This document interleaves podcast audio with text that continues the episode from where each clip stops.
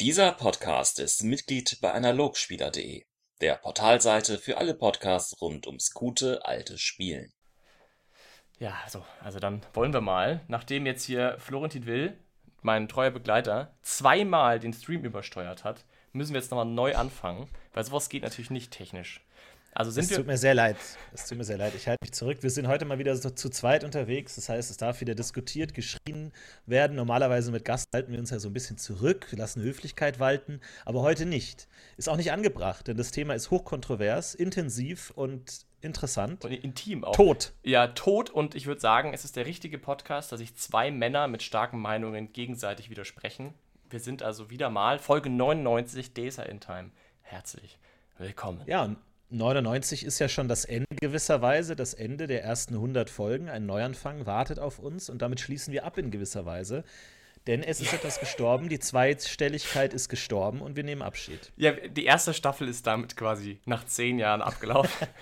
genau, freuen Sie sich auf weitere neun Staffeln. Viel Spaß. es gibt immer was zu diskutieren, also es wird abstrakter. Also Tod heute. Ähm, ich will nur ganz kurz vorweg äh, werfen, weil wahrscheinlich jetzt viele ähm, vielleicht was anderes wartet. Äh, wir haben ja schon mal über das Thema Charaktertod, Heldentod gesprochen. Das war in Folge 49. Das heißt, darum soll es heute explizit nicht gehen. Also nicht um die Frage, wie sehr soll das Leben von Charakteren bedroht sein, wie oft sollen die sterben und so. Das haben wir alles schon diskutiert ähm, vor genau 50 Folgen, in Folge 49. Das ist, als hätten wir es geplant. Alle 50 ja. Folgen geht es ums, ums Tod, Totenerlebnis, um das, das Ende. Genau. Und heute ist die zweite Folge dieser Art. Ja, so ist es. Und deswegen, aber heute, so richtig ganz genau wissen wir auch noch nicht genau, äh, wo es hingeht. Wir können aber auf jeden Fall sagen, dass die Inspiration von Matthias kam, der uns das in den Kommentaren mal geschrieben hat. Sehr gute Idee gewesen, haben wir gleich mal aufgegriffen. Also an dieser Stelle mal erwähnt. Und einige haben auch im Reddit, unserem Subreddit, Desa in Time, ähm, zu der Ankündigung dieser Folge schon ein paar Kommentare dargelassen. Sehr gut. Auch das werden wir, so gut es geht, natürlich äh, mit einbeziehen. Aber Heute soll es also um den Tod gehen und wir wissen selber nicht so ganz genau, wo es hinführen wird, aber ich glaube, es gibt ein paar Sachen, die wir mal am Anfang klären sollten, oder? Weil ich würde gerne mal die grundsätzliche Vorstellung von DSA und Tod und Nachtod durchgehen. Wir sind normalerweise keine großen regelwiederholenden Menschen, ihr solltet, also das wisst ihr ja, aber in dem Thema habe ich den Eindruck, Tini, dass es Sinn macht, mal ganz kurz klarzustellen, wie jetzt eigentlich der Status quo ist. Oder bist du da. Ich bin sehr gespannt, weil ich glaube, das wird schon die ganze Folge füllen, weil ich habe da auch einige Fragen und Ungereimtheiten. Aber wir können gerne reinstarten. Was passiert eigentlich, wenn man stirbt? Wenn jemand stirbt in der Welt von DSA, was passiert da? Ich würde mal ganz kurz anfangen mit der Geburt, wenn ich ehrlich bin. Weil okay, okay, hängt ja, klar. es hängt ja zusammen. Also ich versuche mich äh, kurz zu halten, aber weil das, ich habe jetzt auch noch mal extra nachgelesen, ich finde es nicht immer ganz so klar und man hat sehr viel so, so, so Common Knowledge und dann ist es doch wieder anders. Wir lesen hier DSA 4.1, ihr wisst es natürlich, vielleicht hat sich da irgendwas geändert, ich glaube nicht. Also grundsätzlich ist es so, jeder Mensch oder jedes denkende Wesen hat eine Seele. Diese Seele ist nach Hintergrund aus, besteht aus Nyrakis, der göttlichen Kraft des Lebens, wie auch immer man das jetzt auffassen mag, ist auf jeden Fall Teil der Welt. Also die Seele, so wie sie existiert, so wie sie im Hintergrund steht, ist ein Teil der der, des, des, der Welt Sumus, wenn man so will, oder parallel dazu, wie auch immer. Sie ist also nicht von den Göttern geschaffen oder so. Die Götter wiederum bestehen aus derselben Energie, okay? Also Götter, Seele. Ich glaube, es ist gerade nicht so, es ist gerade los. Ja, genau. Ich möchte das jetzt ein bisschen offen lassen, weil ich, ich glaube, da kann man auch lange diskutieren und wie das jetzt genau gedacht ist. Ist nicht so wichtig, es gibt zwei Energien, einer davon ist die und die Götter bestehen auch aus der. So, also das ist mal das eine, Seele. Und diese Seele hat, er, hat das denkende Wesen, Mensch, ich, wir werden wahrscheinlich oft Mensch sagen, aber natürlich gilt das auch für alle anderen denkenden Wesen, Echsen und so. Auf jeden Fall, die leben damit. Und dann sterben die irgendwann und dann kommt diese Seele auf die, also die wandert übers Nirgendmeer so äh, irgendwie ins Totenreich und da ist dann Reton, die Reton, die Seelenwaage. Und Reton wiegt dann diese Seele und da können wir noch ganz viel diskutieren jetzt gleich, aber auf jeden Fall grundsätzlich ist es so, dass Reton diese Seele einsortiert und in, die, in den richtigen Platz. Da können wir jetzt gerne drüber reden, was da alle für Plätze gibt. Grundsätzlich aber vereinfacht gesprochen, es gibt die Niederhöllen, es gibt Borons Hallen und es gibt die Paradiese. Drei unterschiedliche Dinge, wo sie einsortiert werden können. Und abhängig davon, wie sie so gelebt haben, kommen sie da in eins dieser drei groben Szenarien. So. Das ist so die Basics, Baseline. Habe ich irgendwas Wichtiges vergessen, Florentin? Ja, also man kann natürlich auch noch sagen, dass sie als Geister erstmal in der dritten Sphäre bleiben. Könnten. Und ja. ich glaube, es gibt auch noch irgendeine namenlose Variante. Ja, wobei ich argumentieren würde, das ist das Paradies des Namenlosen. Aber gut, da Okay, kann man jetzt gut. wahrscheinlich streiten darüber, ob das jetzt sowas wie die Niederhöllen ist oder nicht. Aber Ja. Okay. Äh, aber ist schon mal richtig. Das heißt, jetzt für mich natürlich erstmal die Frage, weil äh, es ist ja immer so die große Unterscheidung, bist du ein Paktierer, ja oder nein? Wenn du jetzt ein Paktierer bist und stirbst, macht deine Seele dann diese ganze Reise durch oder wirst du sofort in die Niederhöllen gerissen? Oder kommst du erst, also wirst du dann erst ähm, da- dahin gebracht und erst die Waage trifft dann die Entscheidung? Oder ist der, der Nee. äh, Dämonenpakt ein, eine Entführung? Äh, bevor ja, das ich, stattfindet. ich verstehe das als Entführung. Also ich habe hier das offen und lese, lese hier, dass ähm, dir selbst der Einzug in Borons Hallen verweigert wird, wenn du das, wenn du verdammt bist, was du dann bist. Ähm, und dann wirst du runtergerissen. Ich gehe auch davon aus, aber genau, und da kommen wir jetzt gleich mal zu dem ersten Punkt. Da, da können wir jetzt ja gleich mal anfangen, weil das ist ja das Thema Reton im Prinzip. Das Thema ist, kommst du als Paktierer zu Reton zur Seelenwaage und sortiert dich dann Reton in die Niederhöllen. Er sagt, hey, du hast ja hier einen Pakt oder bist ein Frevler, auch das außerdem führt dazu, zack, Niederhöllen. Oder kann dazu führen. Oder kommst du um die Waage außenrum? Und das ist schon mein erstes, meine erste große Frage. Und warum ich mich jetzt hier so aufhänge, werdet ihr gleich merken, weil ich finde, das ist schon ein, ein anderer An- Ansatz, als man ihn vielleicht normalerweise kennen würde. Weil so ganz klar ist es auch nicht. Ben Reton ist ja Teil der Welt. Ja, also Reton ist ja, ich bin ja, muss dazu sagen, ich bin Physiker. Ja, ich kenne sowas wie Energieerhalt. Ich finde das naheliegend. Was Teil der Welt ist, bleibt Teil der Welt. Reton ist Teil der Welt. Ist ein, ein, ein ich sage jetzt mal Naturgesetz, könnte man sagen. So was ähnliches wie Gravitation. Und hier steht explizit auch drin, in diesem Wege der Götter, Zeite, was auch immer, hier steht, selbst wenn du Frevler bist, also kein, kein Pakt hast, aber schlimm genug gehandelt hast, mal des Frevlers zum Beispiel hast und so ganz kann es passieren in allen Fällen, dass Reton dich auf der Seelenwaage zu, als zu leicht empfindet, so die Formulierung, also halt quasi schlecht, und in die siebte Sphäre, sprich in die Verdammnis, sprich zu den Dämonen abschiebt. Ist das dann wirklich so? Weil das ist so mein, meine erste Frage, die ich habe. Kann Reton überhaupt eine Seele, also Teil der Welt, Physikgesetz, außerhalb der Welt äh, machen? Weil die Niederhöllen, die siebte Sphäre, ist ja nicht Teil von K, nicht Teil von, alle, von allem, sondern ist ja quasi das Nichts. Also wenn du unsere Galaxie betrachtest, wo wir Menschen so leben, so Galaxie und so, gibt es einen Rand der Galaxie und darüber hinaus ist ja kein Raum mehr, da ist ja nix. Ja, das ist jetzt schwer sich vorzustellen, aber muss man auch nicht. Also es ist auf jeden Fall nix. Da ist, es gibt auch nicht mal mehr nix. Also da ist gar, also gibt's halt nix. Und Reton aber lebt in einer ähnlichen Bubble, schiebt aber jetzt, zumindest nach Formulierung hier im Buch, Seelen raus ins Nix. Dann ist er ja nicht nix, sondern dann ist ja da was. Jetzt frage ich mich überhaupt, ob das gehen kann. Meine Erklärung war immer, die Seelen, die Paktierer-Seelen, kommen gar nicht zu Reton, sondern das Nichts, die Dämonen, wie du sagst, entführen diese Seelen. Jetzt steht aber hier natürlich im Wege der Götter drin explizit, dass Reton die durchaus raussortiert. Das ist für mich jetzt schon mal die erste Frage, sehr vielleicht theoretische Frage möchte man meinen, aber schon der erste Moment, wo ich ein bisschen stocke und mir überlege, hm, ist das so? Also, oder, also wie hast du das denn immer verstanden? Also ich fand das auch interessant, weil ich dachte auch immer, dass die einzige Art, eine Seele wirklich zu verlieren, in die Niederhöllen zu reißen, ist über einen Pakt. Und da dachte ich auch, dass dann, dass die ganzen System dann sozusagen entzogen wird. Wie genau weiß ich auch nicht, ob dann der Erzdämon Golgari zuvorkommt und das dann wegschnappt, weil er irgendwie da eine Verbindung hat und das dann irgendwie besser kann oder nicht.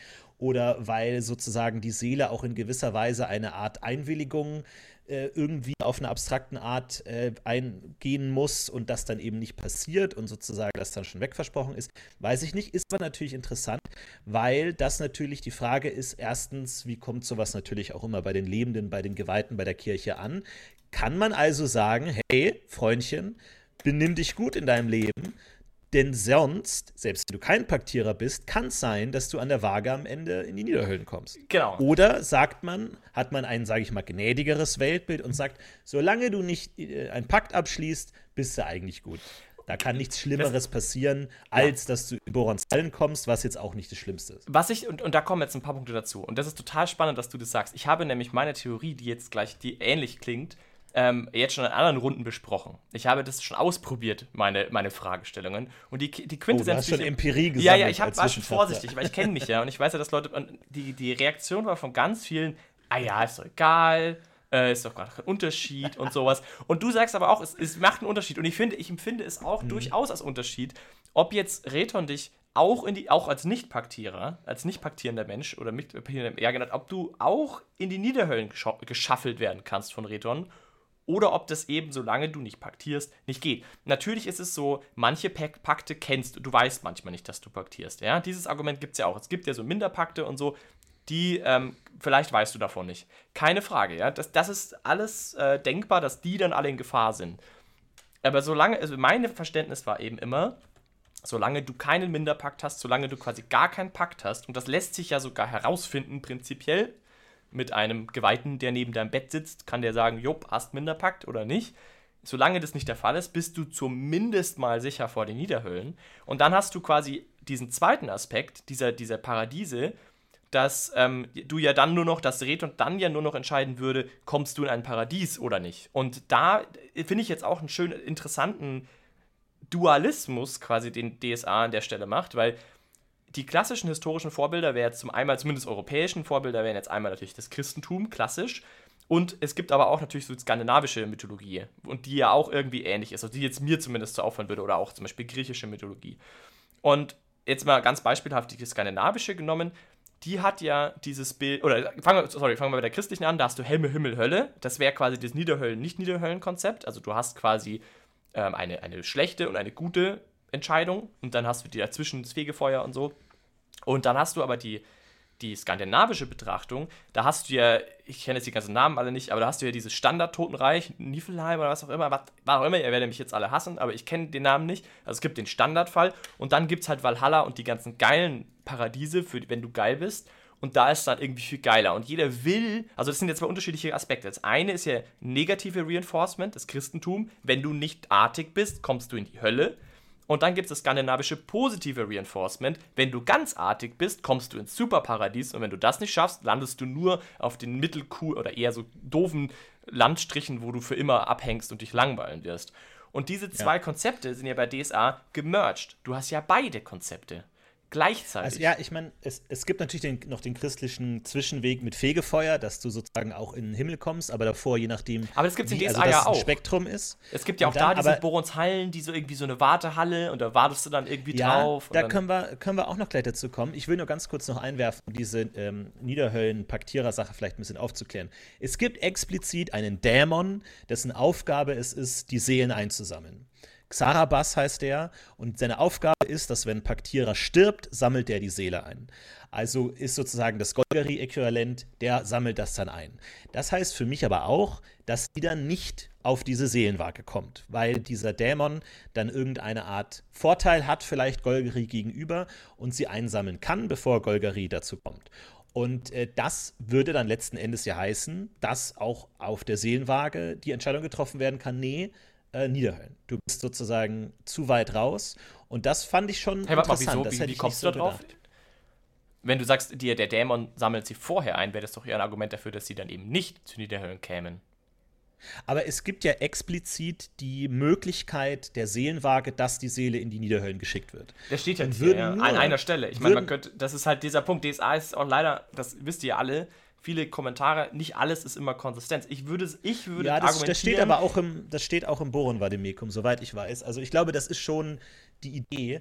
Und äh, ich glaube nur, dass du, wenn da es diesen Dämon gibt, der die eben die Seelen explizit der Dämonenpaktiere einsammelt, kommen die ja gar nicht mehr zur Seelenwaage und dann müsste man ja gar nicht mehr die Option haben. Das ist jetzt vielleicht theologische Spitzfindigkeit, aber ich finde, ich gebe dir da recht, das ist durchaus ein Unterschied. Äh, und es ist natürlich auch nochmal die Frage, inwiefern man das weiß, inwiefern man ja. da das einbaut oh, in die ja. weltliche. Und da kommen Predigt. wir zum zweiten großen Punkt, äh, den ich auch ansprechen wollte. Es ist, als hättest du es für mich vorbereitet. Weil ich habe, äh, es gibt ja äh, die, die, das Interessante ist ja zudem noch, zudem, dass wir diese, diese Dualismus haben und diese ganze Welt und Reton und alles, dass es magische wie auch göttliche Wege gibt, das zu erfahren Also es gibt zum einen zum Beispiel den Zauber Necropatia, mit dem du, mit dem du quasi mit Toten sprechen kannst, solange sie nicht in den Paradiesen sind. Also solange sie in Borons Wartehalle stehen und quasi warten auf die Seelenwaage, oder ich weiß gar nicht, ob die dann davor, danach, eigentlich danach schon sogar, ähm, wenn die da warten, kannst du mit ihnen sprechen. Also du kannst sie rausziehen, mit ihnen reden. Das ist mal das eine. Klar, der Zauber ist selten, den gibt es in Brabak und so, aber den gibt's. Und den gab es auch vor 300 Jahren schon und wahrscheinlich dann sogar viel weiter verbreitet. Also es gibt diesen Zauber und es gibt auch Boron-Geweihte, die zum Beispiel Mabos Geleit können. Eine, oder Mabo, ja, Geweihte will ich jetzt nicht sagen, aber Mabo-Kult, also den gibt es ja jetzt im 5er als Geweihte, aber in der 4er-Version ist es ja nur noch Kult, wie auch immer, die können das. Die können mit dem mit der Liturgie, mit den Seelen über das Nirgendmeer, um sie zu beschützen. Also um sie genau vor so Sachen zu beschützen wie diesen Dämon, wobei sie da wohl wahrscheinlich eher scheitern werden, aber wenn es so Mittelseelen sind, dann sind die wohl auch schon in Gefahr, das ist eben auch so ein Aspekt, dann sind die schon in Gefahr, überhaupt zur Seelenwaage zu kommen. Also wenn das so, so leicht, leichte Seelen sind, dann können die wohl auch schon angegriffen werden auf den Weg rüber und dann gibt es eben Leute, die sehr reich sind, die quasi Bohrunggeweihte bezahlen, dass sie dann mit ihnen über, ähm, über das Nirgendmeer geleitet werden und beschützt ja. werden dabei. Das heißt, effektiv, was ich damit sagen will, ist, diese ganzen Informationen, zumindest zu teilen, sind absolut überfahrbar. Du kannst mit den Leuten sogar quasi dann, während sie diese Sachen tun, interagieren und zumindest Fragen stellen, und zwar Fließtextfragen. Also zum Beispiel bei dem Zauber Necropatia kannst du wirklich mit dem sprechen. Klar, der kann dich anlügen und so, aber du kannst ja grundsätzlich kannst du so viele aus dem Totenreich holen, wie du willst. Es wird halt schwieriger, wenn die schon länger tot sind, okay. Aber grundsätzlich kannst du als Brabaker einfach massenhaft Leute umbringen und die dann alle mit dem Zauber immer wieder zurückholen. Und du kannst sie auch zu Lebzeiten, kannst du ihnen drohen und kannst sagen, wenn du mich anlügst, bringe ich deine Familie außerdem auch um. Also du gehst ja jetzt rüber und dann erzählst du mir, was du siehst, mein Freund. Was ja überhaupt kein Problem ist.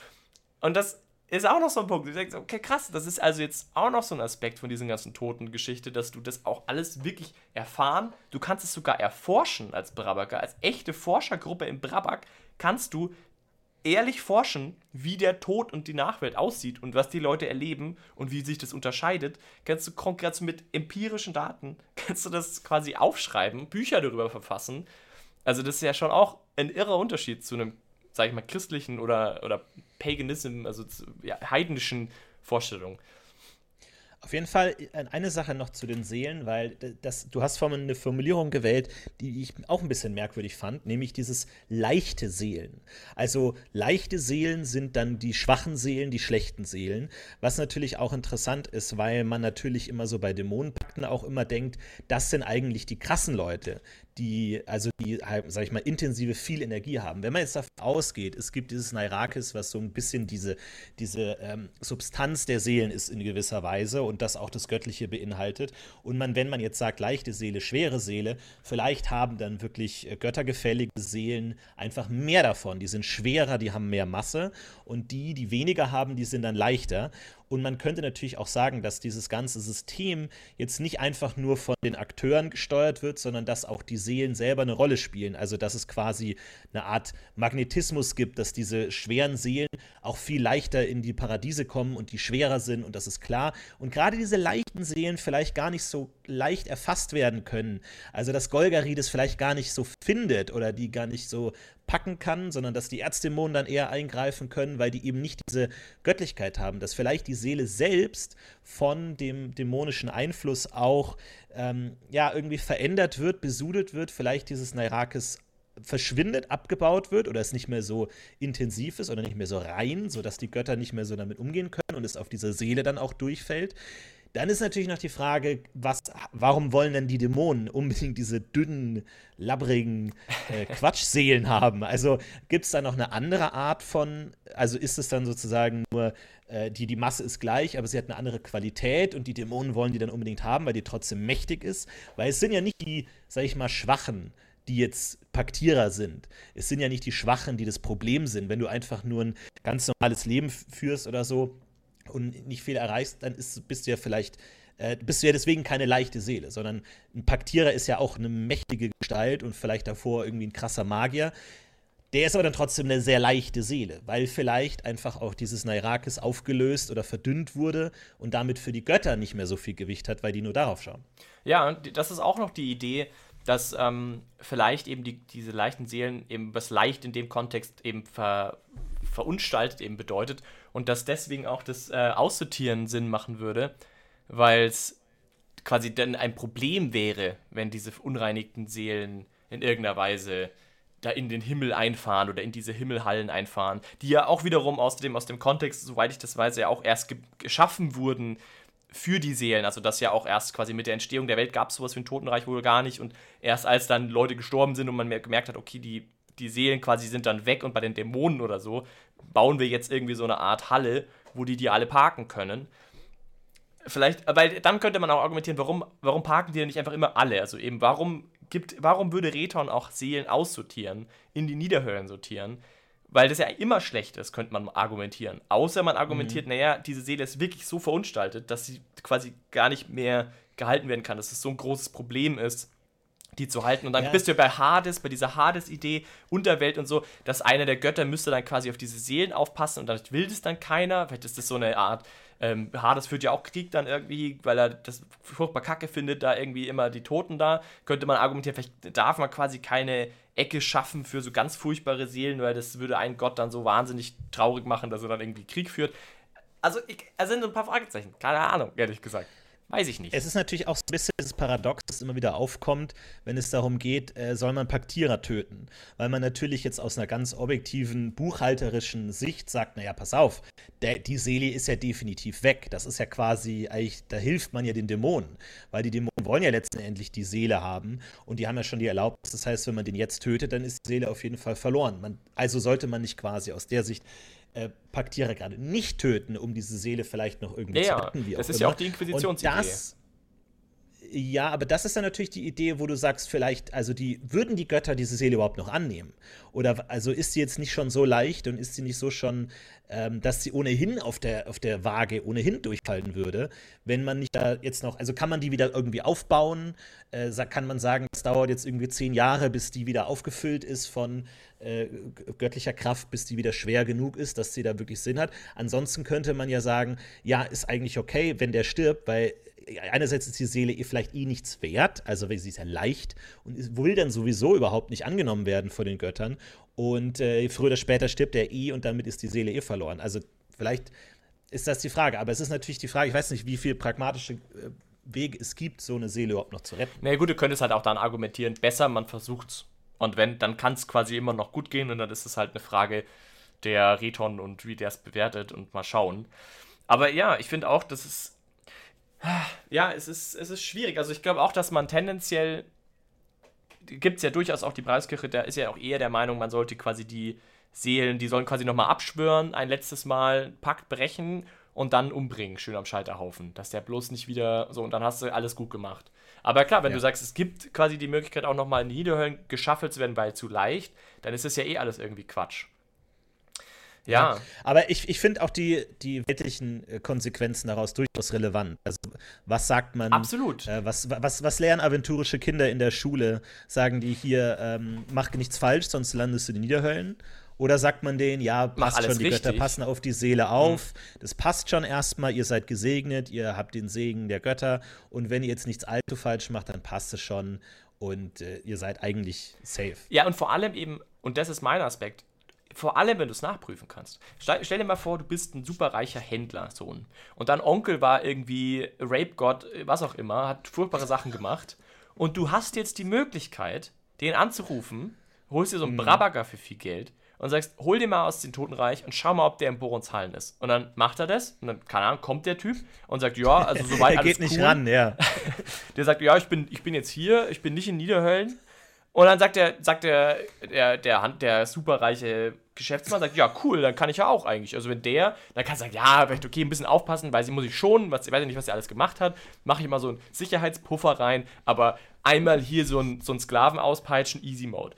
Ja, und dann, also da, also ich stelle mir vor, dass sich damit ja auch die gesellschaftliche Perspektive mit dieser Nachprüfbarkeit auf was falsch und richtig ist, sich sehr schlecht kontrollieren lässt. Also die Kirche des Mittelalters die christliche speziell, hat ja mit dieser negativen Reinforcements auch wahnsinnig viel Macht ausgeübt. Also, wenn du das nicht tust, dann Hölle. Und diese Macht hat ja die Kirche in DSA eigentlich schon auch. Also zumindest ist es so angelegt. Also diese große Zeigefinger, du kommst in die Hölle oder in dem Fall in die Niederhöllen, wenn du nicht anständig bist. ist ja einer der großen Faktoren, eigentlich der, der große moralische Faktor, warum Leute tun, was die sagen, was die Geweihten sagen. Auf der anderen Seite kannst du aber jetzt einfach fragen, wie der Nachbar, ob der zufällig, also wenn du genug Geld hast, vorausgesetzt, was der konkret gemacht hat und ob der jetzt in einem der Himmel gelandet ist oder nicht. Und kannst dadurch eigentlich relativ klar überprüfen, ob das halt Bullshit ist, was sie erzählen. Allein für diese Tat würde ich als Reton dich schon rausschmeißen, wenn du sagst, du hast damals angerufen, du hier, lass den Bullshit mal, du bist raus. Ähm, ich meine, klar, das ist natürlich jetzt aber auch so ein bisschen diese rollenspielerische Sicht, die alles sehr pragmatisch, wissenschaftlich äh, versucht ja, zu lösen, bist, auf jeden Fall. Ein aber grundsätzlich, Brabacker Schwarzwald, ja. ja. Du, ja, gut, aber nicht jeder hat einen Brabacker zur Hand. Ja, in klar, Fassa, ich, ich glaube, als auch Brabacker gelehrt. selber. Auch in Fassa wird gelehrt. Und vor hunderten von Jahren war der Zauber bestimmt weiter verbreitet, weil, hallo, Rohall, und da, da sind Bücher geschrieben worden. Das ist ja, das ist ja nicht, das gibt ja nicht nur die Zauberer heute, sondern es gibt ja Bücher und Abhandlungen und, und Experimente und so. Ja, also ich glaube erstmal äh, würdest du, egal wie du an die Sache rangehst, ich glaube, du hast fucking Angst vor dem, was nach dem Tod passiert. Wenn du in einer Welt lebst, wo wirklich explizit davon die Rede ist, dass es Dämonen gibt und Götter und hier alles furchtbar und sagen, du willst, du denkst dir wahrscheinlich einfach, Hauptsache diese Wartehalle.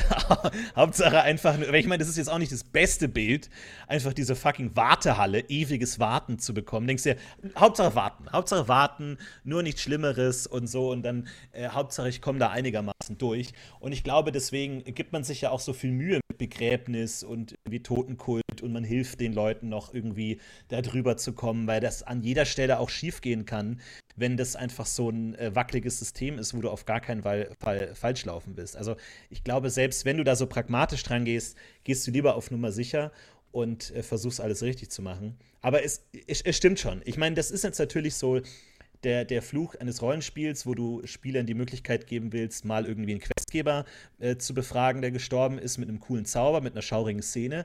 Aber vielleicht, was das für Konsequenzen für die Welt hat, ist natürlich auch schwierig. Wenn du einfach Tote anrufen kannst und die fragst, was macht ihr eigentlich den ganzen Tag in dieser Wartehalle? Also was passiert? Weil du hast ja ein Bewusstsein. Du kannst ja Gedanken formulieren, du kannst sprechen, du hast eine Erinnerung. Was passiert denn da? Also, was ja. hast du heute Morgen, was hast du zum Frühstück Du könntest ja sogar so weit gehen und könntest die Totenhalle kartografieren, ja, oder sowas. Du kannst ja wirklich sagen, was siehst du? Ja. Wo bist du? Wie kannst du mit aus? anderen Seelen du? reden? Ja, genau. Ka kannst du mal mit denen noch suchen. Oder, also, du kannst ja jemanden einspannen, wirklich. Du kannst auch ihn sagen, zur Lebzeiten, ne? baust du ein Konstrukt, wo du den Typen unter Druck setzen kannst, dass seine Geliebten alle umgebracht werden sollen und dann nimmst du ihn quasi, verwendest du ihn als, als äh, Spion im Totenreich. Grundsätzlich denkbar. Oder andersrum, kannst du aus der Nachwelt noch weiter wirken, wie so ein Mafia-Boss, der im Gefängnis ist, aber trotzdem noch mit Leuten außen kommuniziert kannst und seine Familie weiterführt. Kannst du aus Boronshallen zurückkommen und als Geist auftreten? Kannst du sagen, ich, ich muss mal kurz oh, das zurück? Das, glaube ich, wird schwer. Das ja, aber gibt auch jetzt, ich, äh, ja, aber die Möglichkeit, ich meine, das wäre natürlich dann nochmal heißer. Sagst, kannst du nochmal Ja, zurück? Achtung, da werfe ich mal was rein. Dann müsstest du an Uta vorbei. Oh. Ja, Denn Uta bewacht ja. Mit Ute bin Tor. ich so. Uta habe ich tatsächlich, deswegen finde ich es auch gut, dass wir diesen Podcast machen, weil ehrlich gesagt, davor hatte ich keine Ahnung von dem ganzen Zeug. Aber tatsächlich, es gibt Utas Pforte. Das ist der Eingang in die vierte Sphäre, die Welt der Toten. Und der wird bewacht von Uta, der sagt, es kommt hier nicht einfach jeder so einfach rein. Und wahrscheinlich hat der auch ein Auge drauf, dass da niemand rausschlüpft. Also, wenn du von der vierten wieder in die dritte Sphäre willst, dann musst du an Uta vorbei. Naja, aber der angerufen werden geht. Easy Mode.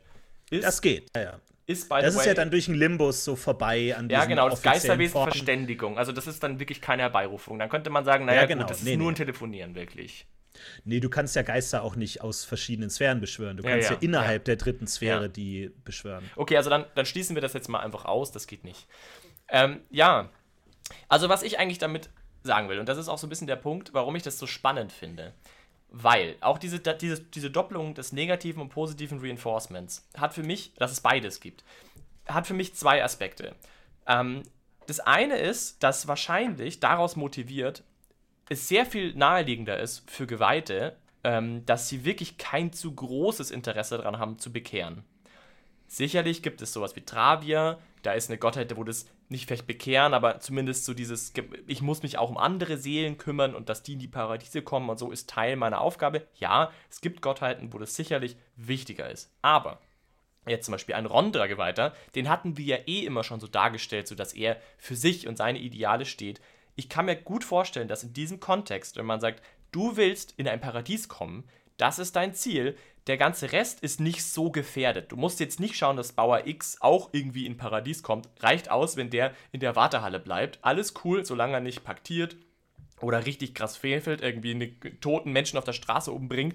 Alles Easy Mode. Das heißt, eigentlich ist der scheißegal, der Bauer, solange der nicht irgendwie gefährdet ist. Und es geht mir nur um mich. Das würde ja bedeuten, wenn ein Rondergeweihter zum Beispiel jetzt im, im Zweikampf oder im, im Kampfmenge ist und hinten feuern die Armbrustschützen in den Kampf rein, ist dem eigentlich völlig scheißegal, weil das ist ja dem seine Seele, weil pff, ist ja nicht mein Problem, was der mit seiner Seele macht. Ich hier cool, bin der geile Typ, kommt zu Rondra. Schlachtreihe, ich vor, Armbrustschützen hinten rein, egal. Würde auch erklären, warum es überhaupt Armbrustschützen im kaiserlichen Heer gibt, weil ich meine, hä, wo soll die denn sonst, warum soll es die geben? Rondra-Geweihter sagt vielleicht einfach, egal.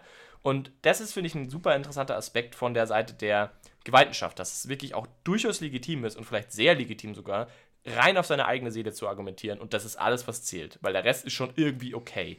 Und das Na, ja, zweite, also das ist das eine, was ich schon spannend finde und das zweite, was ich super spannend finde, ist, dass eigentlich dadurch motiviert die ähm, Kontrolle des Wissens der Kirchen extrem groß sein muss. Also, dass die Sinnekirche und alle anderen Kirchen sollten zum Thema Tod und Nachtod die den Daumen ganz schön auf den Daten, auf den Büchern haben, die da existieren. Und dass es eins von diesen krassen Tabuthemen eigentlich sein müsste, wo bloß niemand zu genau hinschauen darf, was auch relativ gut begründet ist, in, also was gut zusammenpasst mit Boron, der ja auch Gott des Vergessens ist. Also so ein bisschen nach dem Motto, der ist jetzt tot, vergiss den mal, der ist jetzt, der ist bestimmt gut aufgehoben, alles cool. Fang mal nicht an zu über überlegen, ob du da nicht, ob wie, wo genau der jetzt ist, in welchem Paradies oder so. Alles nicht so wichtig. Wir vergessen den jetzt, der ist, da kümmern sich die Götter drum. Und jetzt geht's mal um deine Seele, Freundchen, ne?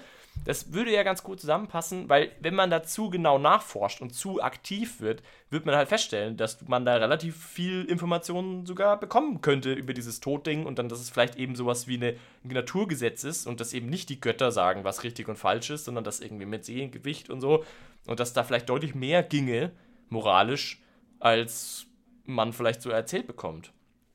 Ja, keine Ahnung. Ja, also ich würde erstmal schon sagen, dass, dass der Geweihte natürlich je nach Kirche sich schon verantwortlich fühlt, auch für die Seelen der anderen, weil es sind ja letzten Endes auch göttliche Geschenke in gewisser Weise. Also das ist ja schon eine Verantwortung, die jeder äh, Mensch oder jeder äh, intelligente Lebende äh, trägt, weil er diese göttliche Kraft in sich hat. So, das ist ja erstmal eine Ehre. Und du bist ja ähm, dann auch in der Verantwortung dafür zu arbeiten. Also jetzt zu sagen, es geht nur um meine Seele, würde ja den Grundgedanken eines Gottes ja quasi widersprechen, weil du sagst ja auch, ne, es geht ja nicht nur um mich, sondern auch um den Gott. Aber der Gott ist ja nicht nur in mir, sondern der Gott ist ja in allen in Form von Seelen. Das heißt, wer den Gott Ja, aber nee, nee, ehren nee, die will, Seelen muss kommen ja die nicht von- Seelen der anderen ehren. Aber die, die Seelen kommen ja nicht von den Göttern. Aber es ist ja trotzdem in gewisser Weise göttliche Kraft oder die, das, was äh, gottesfürchtige Menschen vereint, dass sie Seelen haben. Und die äh, Götter haben explizit Interesse am Seelenheil der Menschen. Nicht nur an denen der Geweihten oder der Einzelnen, sondern an allen. Und das ist natürlich schon wichtig, dass natürlich ein, ein Geweihter seine eigene Seele pflegt, aber natürlich auch die von anderen. Dass das schon wichtig ist, Also du weil meinst, das dass, ja sogar dass auch die. Pflege der anderen Seele per Definition auch die eigene Seele betrifft. Weil man könnte ja auch argumentieren, es ist getrennt.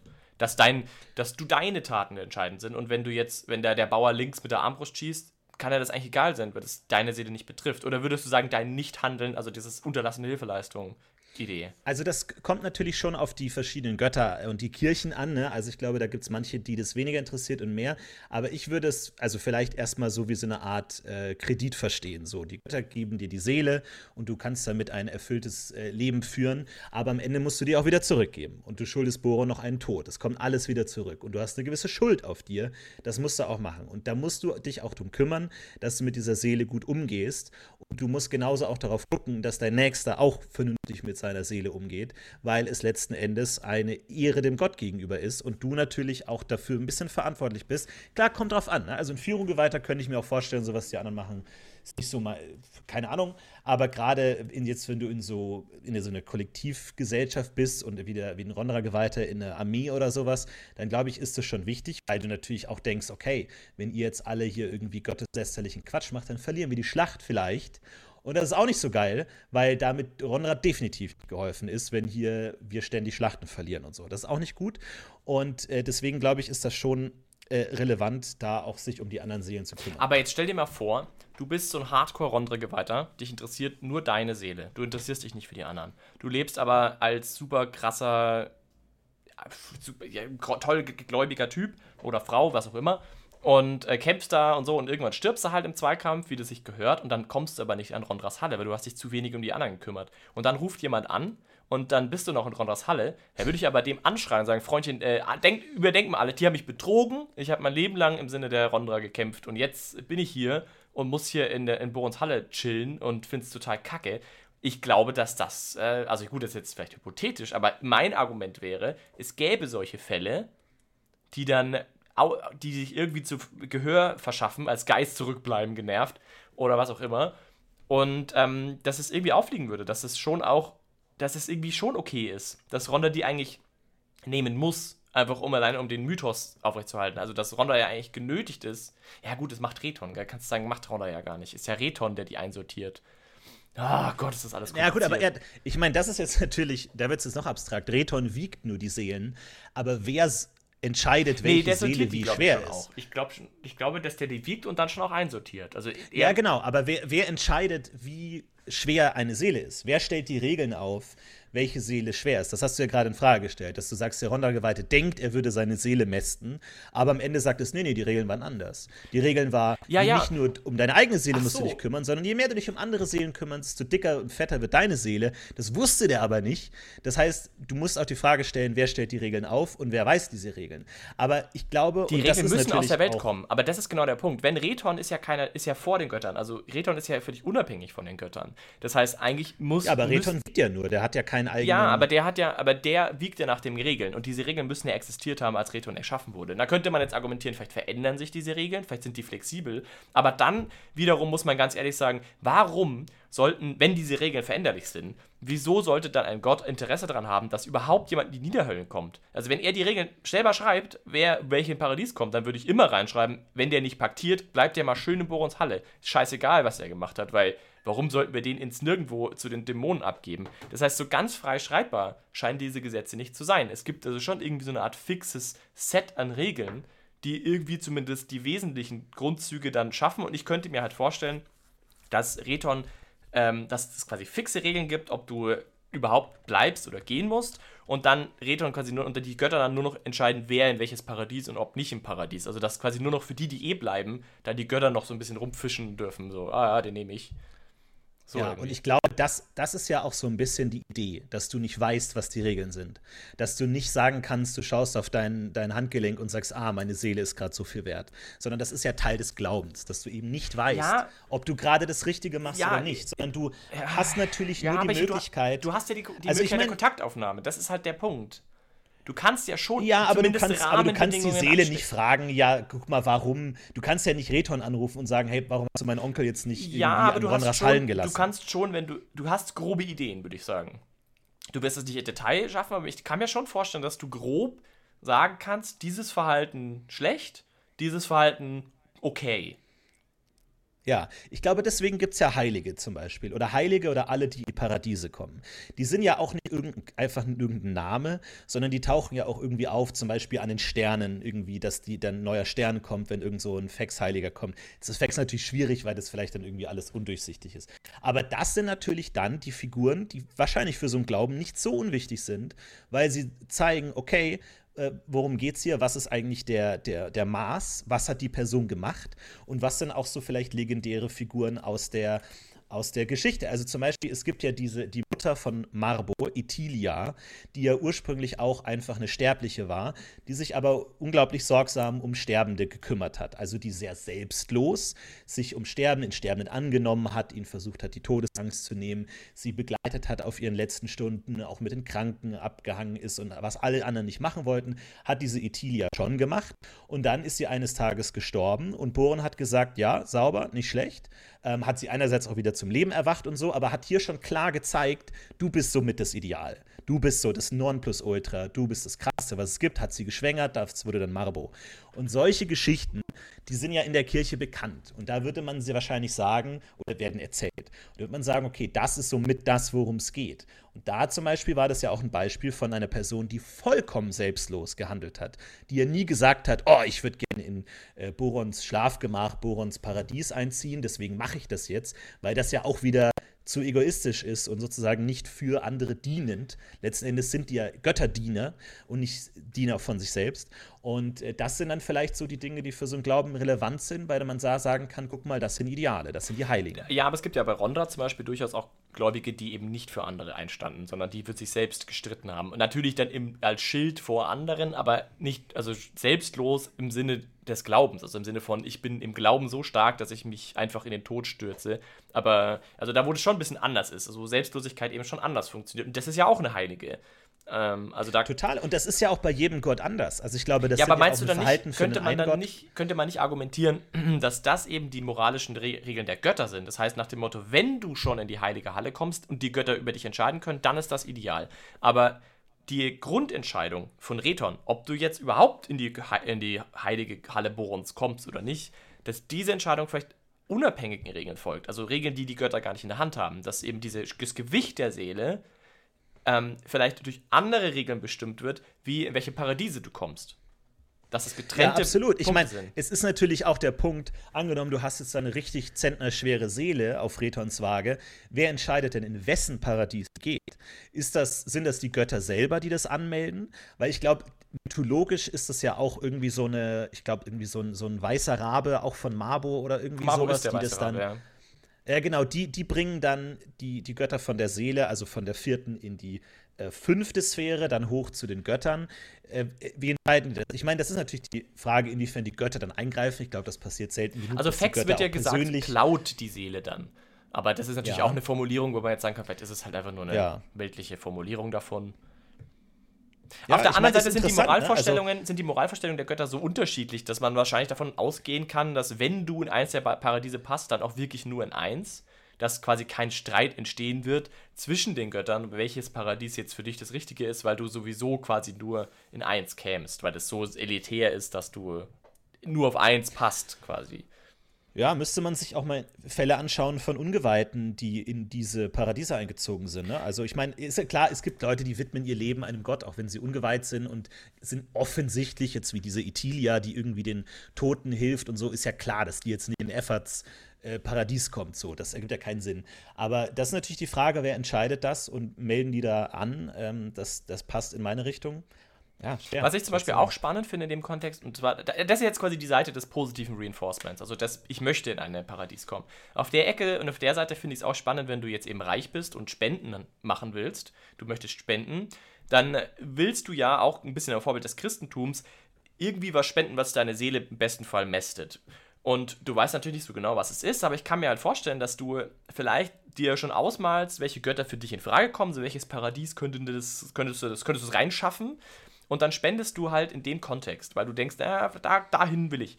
Und das könnte ich mir ja vorstellen, dass du auch deswegen landesbezogen sehr spezifische Spenden hast. Also dass zum Beispiel im Mittelreich, wo die Leute Praios und Travia gläubig sind, vor allem sage ich jetzt mal, dass die dann vielleicht sagen, ja okay, ich äh, spende, ich habe auch ein bisschen überlegt, was das sein könnte, aber ich spende an ein konkretes Zweck, der möglichst diesen beiden Göttern zusammen, diese beiden Götter zusammenbringt. Also ein Armenhaus trifft es nicht so ganz, es wäre eher Travia, aber also da könnte man sich vorstellen, dass die regional... Kämpfende Waisenkinder. Also wir haben ein bisschen Travia, aber auch Rondra.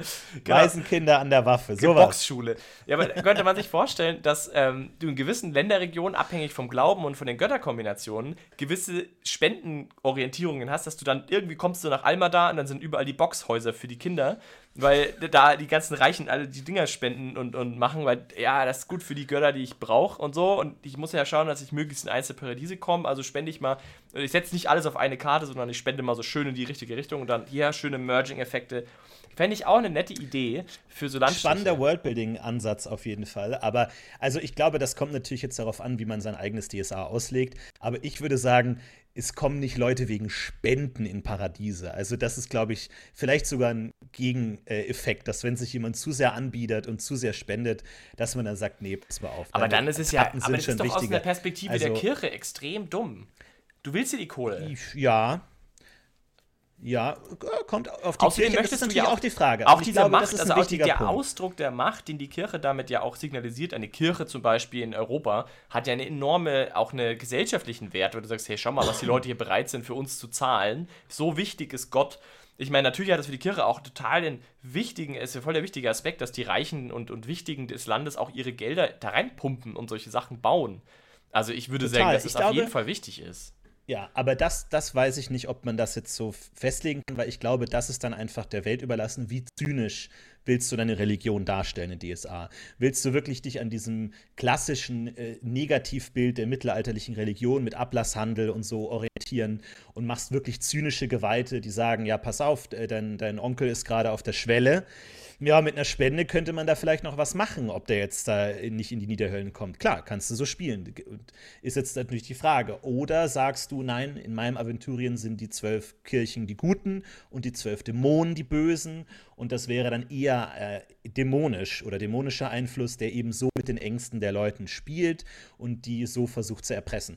Aber das, glaube ich, ist nicht gesetzt. Also da kannst du natürlich ein Abenteuer drum stricken, um einen Geweihten, der sowas macht und die Leute erpresst und so. Und dann sagst du, ja, du, das stimmt aber gar nicht, du kannst das ja gar nicht Naja, aber beeinflussen oder was. Ich, ich glaube, es gibt Ja. da schon nochmal eine Abstufung. Also, wenn jetzt ein reicher Typ sagt, ich möchte halt meine Seele mästen, dann warum sollte der nicht sagen, geht zum Tempel und sagt, hey, ich habe Asche, ich will die irgendwie sinnvoll einsetzen für mich und andere, was soll ich tun? Und dann sagt, was, dann sagt die Kirche doch auch irgendwas. Die sagt dann, naja, gut, dann äh, hilf halt den Armen, so Travia. Ja, aber, genau, aber das kommt auf die Kirche an. Ich glaube, das kommt sehr stark drauf an. Ja, ja, schon, aber dann- aber ich denke wenn du halt- wenn du zu Firon-Tempel gehst, dann, dann sagt der nicht, gib mir 50 Dukaten, ist dem scheißegal. Der sagt irgendwie, verbring ein Jahr in der Wildnis oder was. Dann kommen wir weiter. Dann machst du einen Schritt nach vorne.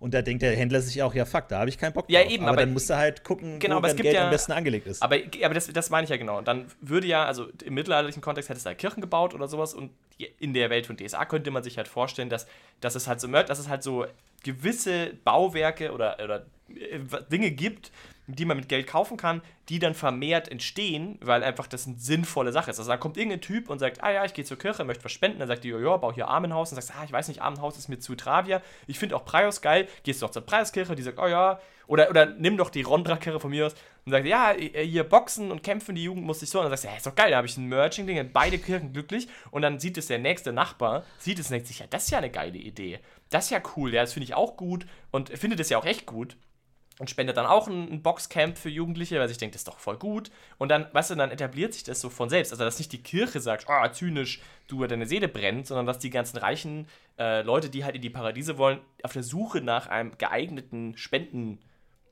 Spendenopfer Ja, das das, macht. das kann ich mir sehr gut vorstellen, dass, dass die Leute das machen würden. Die Frage ist halt nur, befeuert die Kirche sowas oder dämmt die Kirche sowas ein und sagt, nee, soll, funktioniert's nicht. Äh, deine Seele ist nicht käuflich, du kannst dich einfach äh, aufwerten mit Geld. Und äh, es ist natürlich auch die Frage, und da äh, glaube ich, ist natürlich auch die Frage, wie viele Leute kommen überhaupt in so ein Paradies. Also sind es jetzt wirklich nur die äh, obersten 1% der Geweihten oder ist es irgendwie jeder Dritte, der in so ein Paradies kommt? Aber das, glaube ich, ist jetzt auch nicht definitiv gesetzt, aber ich würde schon sagen, dass das durchaus sehr, sehr selten vorkommt. Ja, aber dann ist ja die ganze Aber Mühe ist umsonst. Und dann, also wenn du sagst, der einzige, die einzige Gefahr ist, dass du Frevler wirst und äh, dann musst du ja schon ganz schön auf den Putz hauen. Also da bist du dann wirklich in Niederhöllen landest. Also der, der Unterschied bei Himmel und Hölle ist ja in, de, in der christlichen Lore dahingehend doch so gefährlich, weil du dieses Fegefeuer hast. Weil du sagst, naja, du musst vielleicht nicht in die Hölle, aber du musst halt ganz lange Jahre in dem Fegefeuer hängen. Das gibt's ja so nicht so richtig in DSA. Es gibt ja zwar diese Wartehalle, ja, die ist ein bisschen uncool, aber die ist jetzt nicht so Fegefeuer. Du hast höllische Schmerzen und ist alles furchtbar, sondern du naja, bist halt gelangweilt vor allem, ja. Das ist so das Schlimmste. Wo ich mir dann denke, na gut, wenn, die, wenn du sagst, Paradiese für dich eh unermöglich zu erreichen, bist kein Geweihter, kannst vergessen. Niederhöllen, eher auch kein Problem. Ich habe mir das Buch gelesen, da haben sie mit den Toten geredet, da war sogar ein Vergewaltiger dabei. Scheint alles okay zu sein. Ähm, da muss ich jetzt auch nicht viel machen. So, ich gehe am Sonntag in die Kirche, passt schon alles. Der Rest scheißegal. Dann hast du ja als Kirche überhaupt keine Einflussmöglichkeit mehr. Dann hast du ja voll den random Shit. Jeder macht irgendwie, passt schon alles.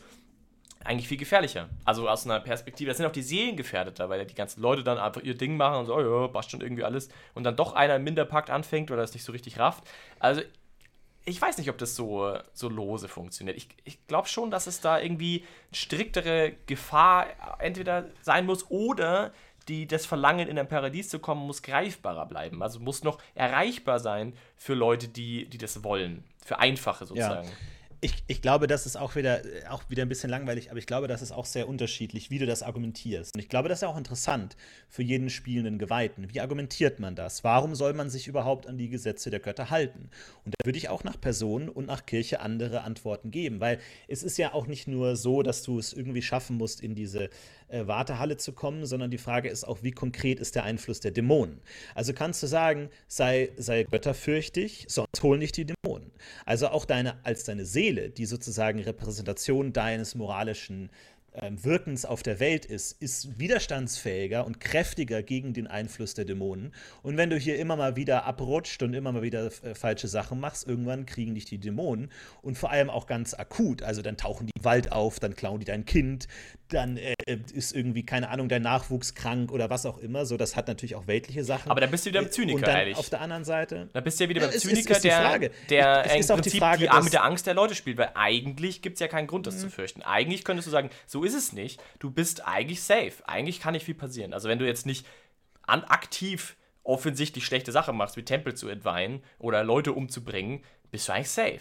Das ist Ah, der weiß Fakt. Ich nicht. Also das, das kommt, also ich glaube, das ist immer ein Spektrum. Ich glaube, dass man äh, vielleicht als Prausgeweihter auch denkt, wirklich ein falscher Tag und du bist quasi mit einem Also hier steht, hier steht ja, was Frevler äh, wirklich machen müssen. Ne? Also Geweihte töten, äh, Tempel entweihen, mutwillig angreifen, also Geweihte mutwillig angreifen und dann hast du mal des Frevlers und so. Also das ist ja schon richtig krass. So Eidsägen, große Eidsägen brechen.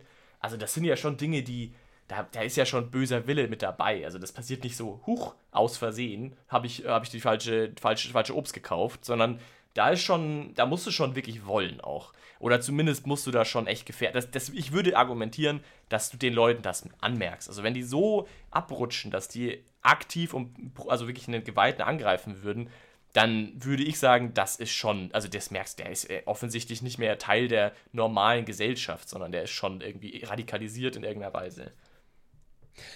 Ja, ich glaube, es kommt auch immer an, ob du jetzt mit weltlichen Argumenten argumentierst oder mit diesen nachweltlichen. Also ich glaube schon, dass das irgendwie ineinander greift, dass du sagst, wenn du ein äh, gutes Leben führst, dann läufst du weniger Gefahr, dass dir irgendwas passiert und dir geht es auch einfach besser, weil du hast den Segen der Götter auf dir, du bist gewappnet gegen irgendwelche schlechten Einflüsse, gegen die Strafe der Götter, also dann irgendwie, keine Ahnung, Ernteausfall, Leute, was habt ihr hier wieder für einen Scheiß gemacht, was ist hier passiert, äh, habt ihr da irgendwie den falschen Sachen gefrönt oder wart ihr nicht göttergläubig genug und so.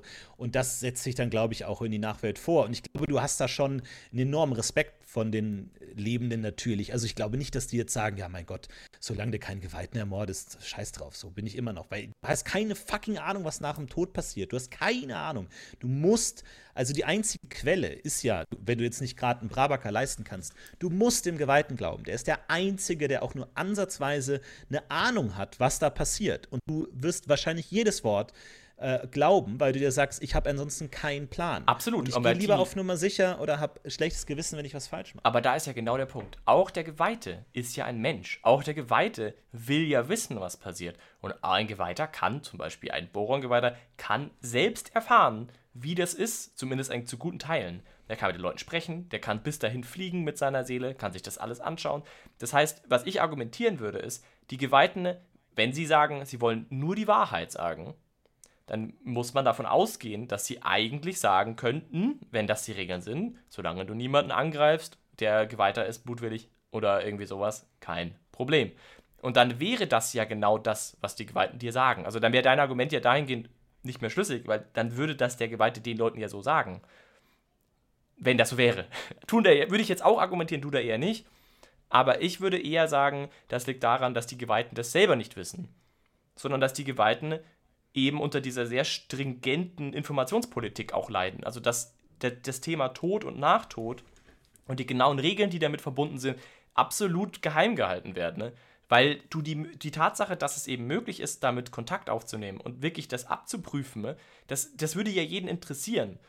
Es würde ja jeder wissen wollen, ob die Großmutter jetzt in den Niederhöllen ist oder nicht und ob sie gut genug war. Und dann würde ja irgendwie über die Jahrhunderte sich so eine Art empirisches Datenwerk aufbauen, dass du zumindest grob abschätzen kannst, was richtig falsch ist, was der Kirche ja völlig die Macht nimmt, da einzugreifen. Ich glaube, dass die Kirche versucht, solche Informationen radikal zu unterbinden, sodass auch effektiv Geweihte, zumindest nicht Boron-Geweihte oder Leute, die da halt nahestehen, dass die das alle nicht wissen dürfen wie genau das abläuft, sondern die sagen, die Götter machen die Regeln und du, Paradies oder nicht Paradies und wenn du ganz böse bist, kommst du in Niederhöllen. Aber frag bitte nicht zu genau, welche Regeln, weil sonst stellt ihr fest, dass die Regeln nicht von den Göttern gemacht sind. Und das ist ein Problem. Würde, ja. würde ich argumentieren. Ich meine, es ist natürlich das, die Frage, wie sehr man jetzt dieses OT-Wissen in eine IT-Welt einbauen kann, dass du sagst, ja, die, wenn die diese Regeln alle erforschen könnten, dann äh, würden die das so machen. Ist natürlich die Frage, ob das dann wirklich letzten Endes so funktioniert, ob die Leute das wissen und ob die so denken würden auch, ob die jetzt wirklich diese großen äh, empirischen Studien anstellen würden oder ob das per se schon Frevel naja, ist. Also da, ähm, ja, aber auch da würde die Bohrenkirche sagen, so, das interessiert uns nicht. Oder ja, aber als also, Menschen. ist es natürlich auch eine Möglichkeit. Ne? Also da äh, kannst du ja auch Abenteuer drumherum äh, stricken, dass vielleicht jemand, ein Bohrengeweihter, so von, sein, von einem Mystizismus besessen ist, dass er über die Chromatie versucht, das zu erforschen und so und denkt, das sei göttergläubig oder sowas in der Richtung. Aber ich glaube, ich, ich glaube, du darfst nicht allein auf dem OT-Wissen basierend diese Kultur erschaffen, sondern die, das sind, ist ja Wissen, was nur ein minimalster Teil der Welt hat und auch die haben das ja nicht jetzt in Regeltext gedruckt vor sich liegen, sondern die, die überlegen ja auch, wie könnte das sein? Was könnte es passieren? Gibt es ein Spektrum? Gibt es nur, entweder gibt es nur diese drei Hölle, äh, Wartesaal, Paradies oder ist es ein Spektrum oder wie sieht es aus? Haben die Taten dann doch irgendwie eine Nachwirkung? Ist man dann näher an Gott? Fühlt man sich wohler da oder ist es schöner oder was auch immer? Oder ist, hat man wirklich nur für einen geweihten Mord zu befürchten, dass man in die Höllen geht? Das werden die ja nicht so exakt wissen, sondern oder da, nicht danach leben, sondern die werden schon sagen, je besser du lebst, desto höher ist deine Wahrscheinlichkeit, dass du nicht in die Niederhöllen ja. kommst. Und du willst fucking nicht in die Niederhöllen, also streng dich an. Also ich bin da ganz bei dir. Ich wollte nur diesen Punkt aufgreifen. Ich finde schon, dass das ist natürlich eine theoretische Frage, aber ich finde schon, dass diese Tatsache, dass dieses Wissen zugänglich ist, dass es dazu Bücher gibt, dass bestimmt auch Brabaker das erforscht haben. Also, dass eine Forschergruppe in Brabak existieren könnte, die mit mehreren Leuten daran seit, ja, so seit vielen, vielen Jahren forscht und auch schon in der Vergangenheit geforscht hat, dass das existiert, dass es eben Aussagen gibt dazu. Absolut. Und du kannst schon erstaunlich viel rausfinden. Ne? Ich meine, du siehst es ja auch in Forschung heute, was du aus kleinsten Datenmengen teilweise an Informationen rausholst. Ich würde schon argumentieren, wenn du mit den Leuten reden kannst in der Nachwelt, wenn du dir auch gezielt Leute umbringen kannst, die du kennst, wenn du kannst ja als Brabacker hergehen und sagen, ah, der ist interessant, schau mal, ob der in Niederhöhlen kommt und du bringst ihn aktiv um, um dann zu fragen, das könnte ja, du kannst ja sehr viel machen als Schwarzmagier. Also ich will damit sagen, das ist schon, finde ich, ein interessanter Aspekt, dass das möglich ist. Und das finde ich, es könnte schon durchaus eine Auswirkung haben, auf wie man damit umgeht und wie man, wie man auch vielleicht versucht, diese Informationen eben unter der Hand zu halten, weil es potenziell ziemlich gefährlich ist, Leute da wursteln zu lassen. Aber gut. Aber wie würdest du es dann sehen mit Geister und Untoten? Weil in dem Kontext, das ist ja auch die Frage, die damit ähm, einhergeht oft. Wie, wie geht man dann mit Geistern und Untoten um in dieser Welt? Wenn wir jetzt, wir gehen jetzt davon aus, die Menschen glauben, haben super Angst, in Niederhöllen zu kommen. Paradiese sind eigentlich unerreichbar. Das heißt, wir sind eher bei einem christlichen Bild. Man hat eher so dieses Konzept Niederhöllen oder nicht. Das ist eigentlich die Frage, die sich der Normalmensch stellt. Wie ja. würde der denn mit äh, den Toten umgehen und den Geistern, mit denen er ja auch reden kann? Ich meine, es ist ja auch wieder eins dieser Möglichkeiten, in die Nachwelt zu kommunizieren. Was ja ich glaube, Geist, Geister sind auch ein ne, ne wichtiger Punkt und natürlich auch gerade in den Kulturen unterschiedlich verankert und glaube ich, können auch nochmal in dieses Motivationssystem reinsteuern, weil der Mensch sozusagen, sagt ihm die Kirche, du bist abhängig von diesem Göttersystem, damit deine Seele dahin geht, wo sie hingehört. Wenn du das falsch machst, kann es passieren, dass irgendwie Golgari keinen Bock hat, dich abzuholen oder da irgendwas schief geht oder irgendjemand da gerade irgendwie einen freien Tag hat oder so und dann hängt deine Seele hier fest und das willst du auf gar keinen Fall. Das ist, glaube ich, auch nochmal ein Punkt, dass äh, so viel schief gehen kann auf diesem ganzen Weg, dass du heilfroh bist, wenn der Normalfall eintritt, weil du hast keinen Bock, irgendwie Geist zu werden äh, oder dann irgendwie rumzuhängen, sondern du bist abhängig davon, dass diese ganzen Gestalten und mythologischen Kreaturen, diese Raben und Tore und äh, Wagen, dass die ihr Ding machen und alleine dafür wirst du wahrscheinlich schon was machen müssen. Also da würde ich, kommt natürlich auch auf den konkreten Prediger an, aber da will ich schon sagen, damit das funktioniert, musst du schon deinen Teil machen. Das gibt es ja auch in vielen Kulturen, dass du irgendwie dem, dem Fährmann Münzen auf die Augen legst, dass du was zahlen musst, damit das klappt oder damit du zumindest hoffen musst, dass das funktioniert. Das ist keine äh, Selbstverständlichkeit, das ist nicht einfach so, sondern das muss schon so ein bisschen sichergestellt werden, weil es kann viel schiefgehen. Und das, glaube ich, ist auch noch ein wichtiger Punkt, dass du auf keinen Fall willst, dass du selber ein Geist wirst und natürlich auch, dass nicht irgendwie andere Leute ein Geist werden. Also, dass wenn du jemanden umbringst, dass der ein Geist wird und dich heimsucht und spukt oder hast ein schlechtes Gewissen oder sowas in der Richtung. Äh, das ist natürlich auch ein Problem. Und äh, das kann natürlich auch passieren. Aber das ist auch wieder ein Negativbeispiel, wo die Kirchen Hebel haben, um zu sagen, Leute, macht hier keinen Scheiß, ihr könntet auch Geist werden. Ja, also da stimme ich dir auch zu. Ich glaube auch, dass bei Geistern da eigentlich wenig Spielraum bleibt, weil vor allem, weil ja auch regeltechnisch Geister alle irgendwie wahnsinnig werden. Das heißt, es ist eher unwahrscheinlich, selbst wenn du quasi deine Mama zu Hause behältst und mit der ein bisschen quatscht und das erstmal ganz geil ist, irgendwann wird es nicht mehr so geil sein. Und spätestens dann denkst du dir, vielleicht besser kein Geist sein. Ich müsste dann auch mal los, ne? Wird dann auch ja, echt nett, dass du jetzt geblieben bist so lang, aber huh. Ja, äh, spannend, aber Untote auch sehe ich ähnlich. Also würde ich auch sagen, da, ich glaube, dass das so zwei Baugruben sind, wo ich auch absolut kom kompromisslos den Göttern glauben würde. Hau die weg, so ungefähr, weil da hast du ja auch, es gibt keine Alternativen. ja. Also die, die sind ja Argument, offensichtlich ja. problematisch. Untote gibt es jetzt auch keine netten. Und da würde ich auch sagen, okay, was, was kann ich machen? Weghauen. Ja, dann hau ich weg. Weil alles andere ist schlechter.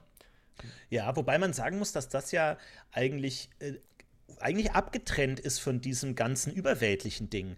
Weil letzten Endes, also wenn man sich jetzt mal so einen Borongläubigen oder einen Borongeweihten vorstellt, dann ist ganz wichtig, dass alle beerdigt werden, dass keine Leichenschändung stattfindet, dass da alles wunderbar läuft. Leichenschändung Aber das hat ja eigentlich, auch, ja, warum das, das so hat ja eigentlich ja. Gar nichts mit der Seele zu tun. Ja. Das, was ja von dem Menschen übrig bleibt, der Körper, ist ja der irrelevante Teil eigentlich. Das ist ja eigentlich ja. nur kultureller Respekt gegenüber den äh, Toten, weil sie natürlich auch eine Kernposition ein, einnehmen in dem Boron-Glauben, dass die Toten zu ehren sind, einfach weil sie tot sind, weil das eben die Domäne dein Götterdienst ist gegenüber deinem Gott, weil das dem eben wichtig ist. Und natürlich der pragmatische Glauben, dass du ansonsten es mit Untoten und Gulen und dem ganzen anderen Kram zu tun hast. Aber jetzt gerade sowas wie Leichenschändung und so, klar, das ist natürlich das, womit wahrscheinlich Spieler und Helden am meisten zu tun haben, Looten von Gegnern und so. Da, das ist wahrscheinlich auch vielleicht viel Aberglaube oder einfach viel auch Respekt vor den Toten, einfach weil es was mit Boron zu tun hat. Aber jetzt rein kosmologisch ist das, wäre das jetzt nicht so furchtbar. Wäre jetzt mal spannend, ob es einen Heiligen gibt, der seine Toten zum Beispiel nicht bestattet hat der irgendwie, keine Ahnung, oder anders bestattet hat, Brandbestattung, also aus irgendeinem anderen kulturellen Umfeld. Weil dann könnte man ja durchaus die Frage stellen, warum Boronis da so erpicht drauf sind, dass sie genau so nicht anders beerdigt werden und die dass das so gemacht wird. Auf der anderen Seite, also was dazu kommt auch noch, ich würde sagen, bei der Totenbestattung sind wir ja ganz klar auf, klar auf der, auf der positiven Reinforcement-Seite. Also auf der, im Sinne von, du willst in ein Paradies kommen, Ecke. Also für den einfachen Bauern ähm, der muss jetzt, würde ich jetzt argumentieren, nicht befürchten, dass er in die Niederhöllen gerissen wird, weil er die Toten nicht richtig beerdigt hat, weil, wie du sagst, ich, also außer es ist so, ja, dann okay, aber es wirkt jetzt auf mich eher so, wie als wäre das ein kulturelles Ding, das vielleicht vom Boron, also von dem Gott Boron, persönlich einfach respektiert wird. Der will halt diese ähm, Wertschätzung und für ihn ist es wichtig und deswegen, wenn du in sein Paradies willst, solltest du halt all diese Dinge tun, weil das will er. Für jemanden, der gar nicht ja. vorhat, in Borons Paradies zu kommen, weil er eh Rondra geweihter ist und sich denkt, äh, ich komme eh zu Rondra, ist es vielleicht nicht so relevant. Ich, ich, glaube, es gibt ja auch immer zwei Sachen. Äh, also Hesinde das ist, ist ja, Entschuldigung, dass ich, mal ganz kurz, dass ich noch mal kurz reinkrätschen muss. Hesinde zum Beispiel mit den Archäologen und sowas, die ist ja sogar pro Totenschändung äh, in gewisser Weise. Vielleicht nicht, nicht völlig, aber immerhin ist es in Ordnung, ein Grab aufzumachen. Und auch da ist ja die Bohrenkirche ja. dabei und das ist da irgendwie in Ordnung. Also es gibt ja offensichtlich okaye Wege, Tote auch zu beklauen. Also es gibt natürlich immer so zwei Seiten, weil natürlich, wenn man sich jetzt so realweltlich anschaut, äh, Religionen fangen die Ängste der Menschen auf. Äh, Menschen haben vor ganz vielen Sachen Angst, vor allem vor dem Tod. Und das fängt die Religion auf und versucht Möglichkeiten zu finden, das zu erklären oder irgendwie angenehmer zu machen. Jetzt haben wir es in einem Fantasy-Universum damit zu tun, dass das alles auch objektiv gesetzt und funktionabel eingesetzt ist. Das ist tatsächlich so. Das hat nicht nur einfach als äh, Medizin für die Ängste der Menschen zu tun, aber trotzdem heißt es ja nicht, dass jetzt alles, was die Menschen machen, notwendigerweise auch kosmologische, mythologische Bedeutung hat, sondern natürlich werden Menschen auch Dinge, die sie alltäglich beschäftigen, auch auf ihre Götter projizieren, weil die natürlich auch diesen Zweck erfüllen, neben diesem ganzen kosmologischen Seelenwirtschaftsgedöns. Das heißt, der Mensch hat Angst vor dem Tod und er hat auch Angst vor Toten, er hat Angst vor Leichen, will damit nichts zu tun haben, hat keinen Bock, dass sie wieder aufstehen, findet es unangenehm, findet es ekelhaft. Und da kann natürlich die Kirche auch nachhelfen und sagen, pass auf, Tote wenn du die vernünftig behandelst, wenn du die eingräbst, wenn du die segnest, wenn du die ehrst, wenn du ihren ihre äh, Hab und Gut beilegst, dann passiert dir nichts. Ob das jetzt wirklich unbedingt Boron selbst mal irgend aufgeschrieben hat, dass das tatsächlich so sein muss, sonst wird die Seele nicht dick und fett, ist eigentlich zweitrangig, sondern die Kirche nimmt natürlich auch die Ängste an und das kommt auch gut an. Also nicht umsonst hat ja jede Kultur auf der Welt irgendeine Art von Totenritus und irgendeine Geistervorstellung und irgendwas, was schiefgehen kann, um diese Ängste irgendwie zu lindern.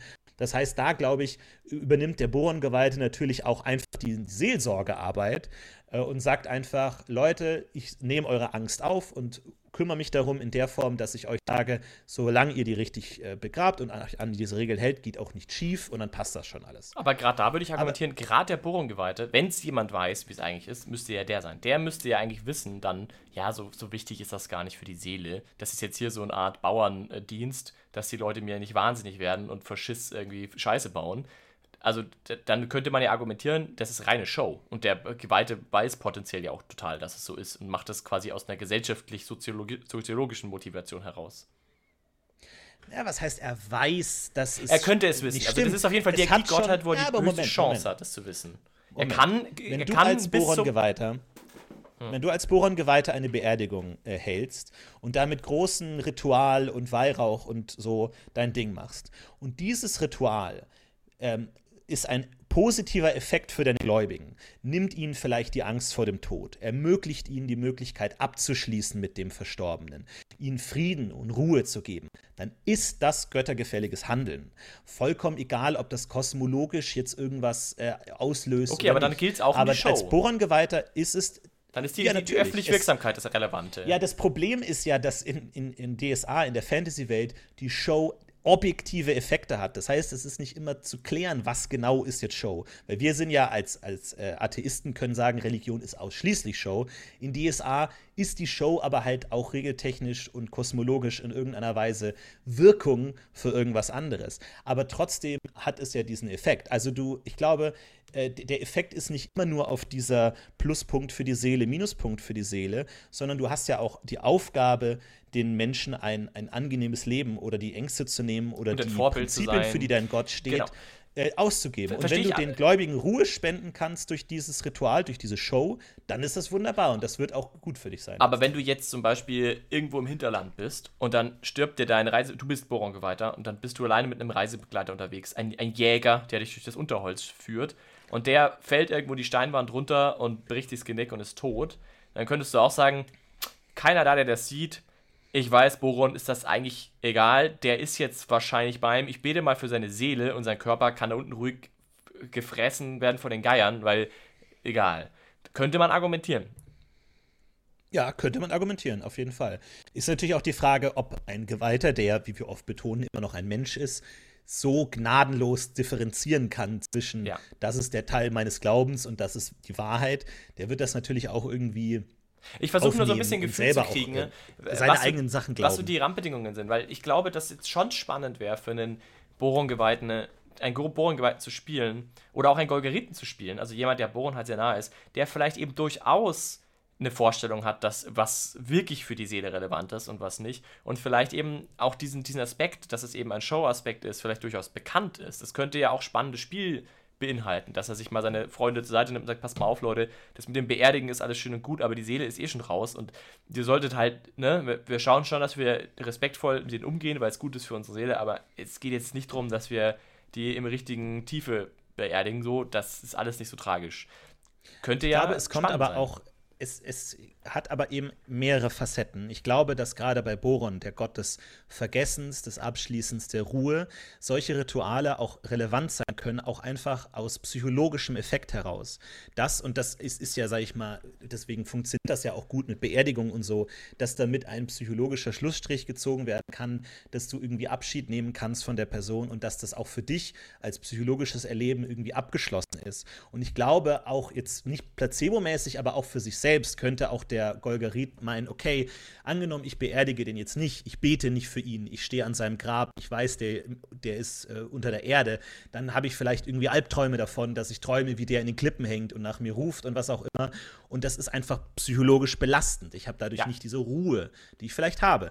Und das ist jetzt natürlich, wir, wir bezeichnen das als Psychologie aber als in der DSA-Welt würde man das vielleicht auch einfach als gottgefälliges, äh, ruhespendendes äh, Ritual zeigen, das göttergefällig ist, weil man eben diese Begriffe anders benutzt. Ja. Also gerade aber zum Beispiel in dem Fall, wir sind heute schon sehr lange, der Podcast wird ein bisschen länger, tut uns leid, aber es gibt zum Beispiel noch einen weiteren Aspekt, der es gibt viel zu tun. rein, rein spuckt und das ist natürlich Mabo. Ich weiß, ihr seid alle total begeistert von Mabo da draußen, liebe Hörende.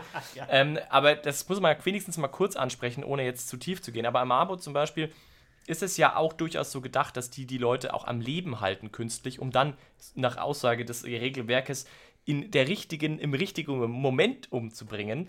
Auch das spricht ja für einen sehr pragmatischen Umgang mit dieser Fragestellung. Also da könnte man ja argumentieren, was ist denn der richtige Moment? Naja, vielleicht Seele retten. Du hältst ihn am Leben, dass die Seele im Körper bleibt, bis er quasi sich moralisch reinigen konnte, sprich Paktierer vielleicht oder so, dass du sagst, okay, wir, wir mästen die Seele jetzt noch zu einem gewissen Grad, dass die durch Retons Mühle kommt, äh, oder nicht Mühle, Waage kommt, und dass du dann eine sehr pragmatischen, auch vielleicht als Boron-Geweihter, das sind ja Boron-Geweihte oder jetzt Mabu, aber halt im Grunde Moron nah, dass die ähm, sehr aktiv und bewusst eben dieses System auch spielen, sozusagen, dass sie quasi wirklich die Spielregeln Retos, also es gibt ja quasi die Spielregeln der Welt, die Niederhöllen, nicht Niederhöllen, und die Götter, aber dass die quasi diese, diese eine, diese negative Seite, diese Hölle, nicht Hölle, diese Spielregeln versuchen ganz pragmatisch zu bespielen und dass das ja offensichtlich auch im Sinne Borons, aka Marbos, ist, also dass es durchaus gewünscht ist, dass, dass Leute sowas tun. Also das heißt, effektiv scheint es ja ihren Seelen nicht schlecht zu, schlecht zu gehen damit.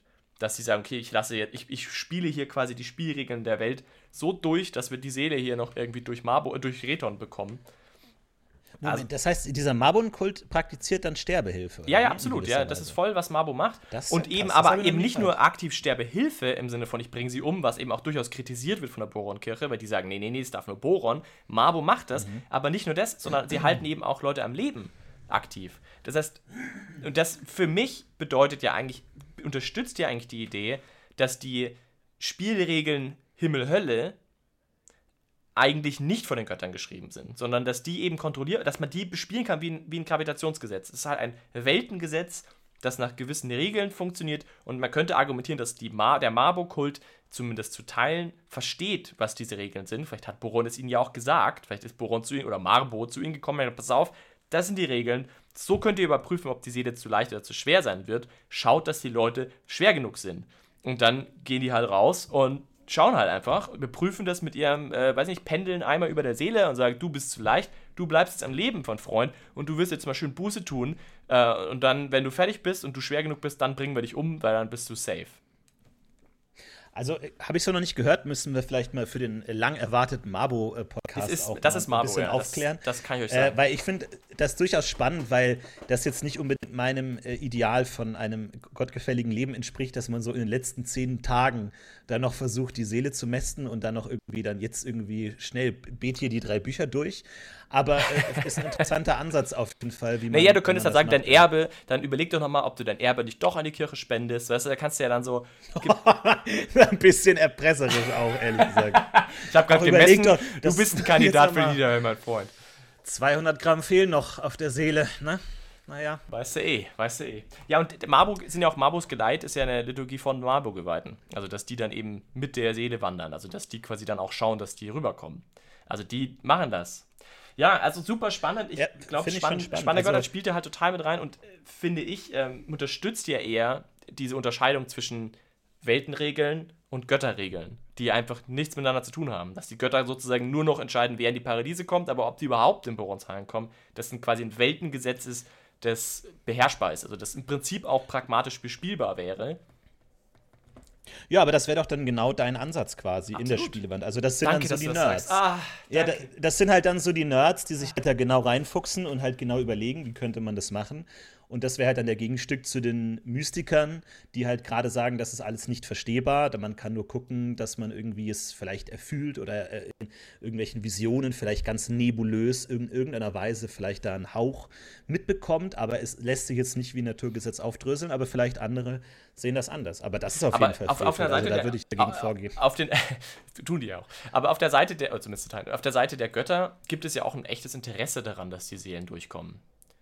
Also das muss man ja auch sagen. Boron hat ja, oder alle der Götter haben ja durchaus ein aktives Interesse daran, dass die Seelen nicht in die Niederhöllen kommen. Das heißt, es ist ja gar nicht so blöd, den Leuten zu sagen, wisst ihr was, das bringt euch in Niederhöllen, macht das nicht. Also das ist ja sinnvoll, wobei sie das ja auch irgendwie machen.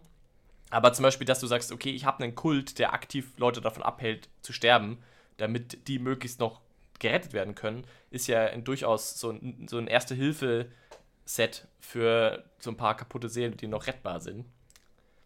Macht ja Sinn.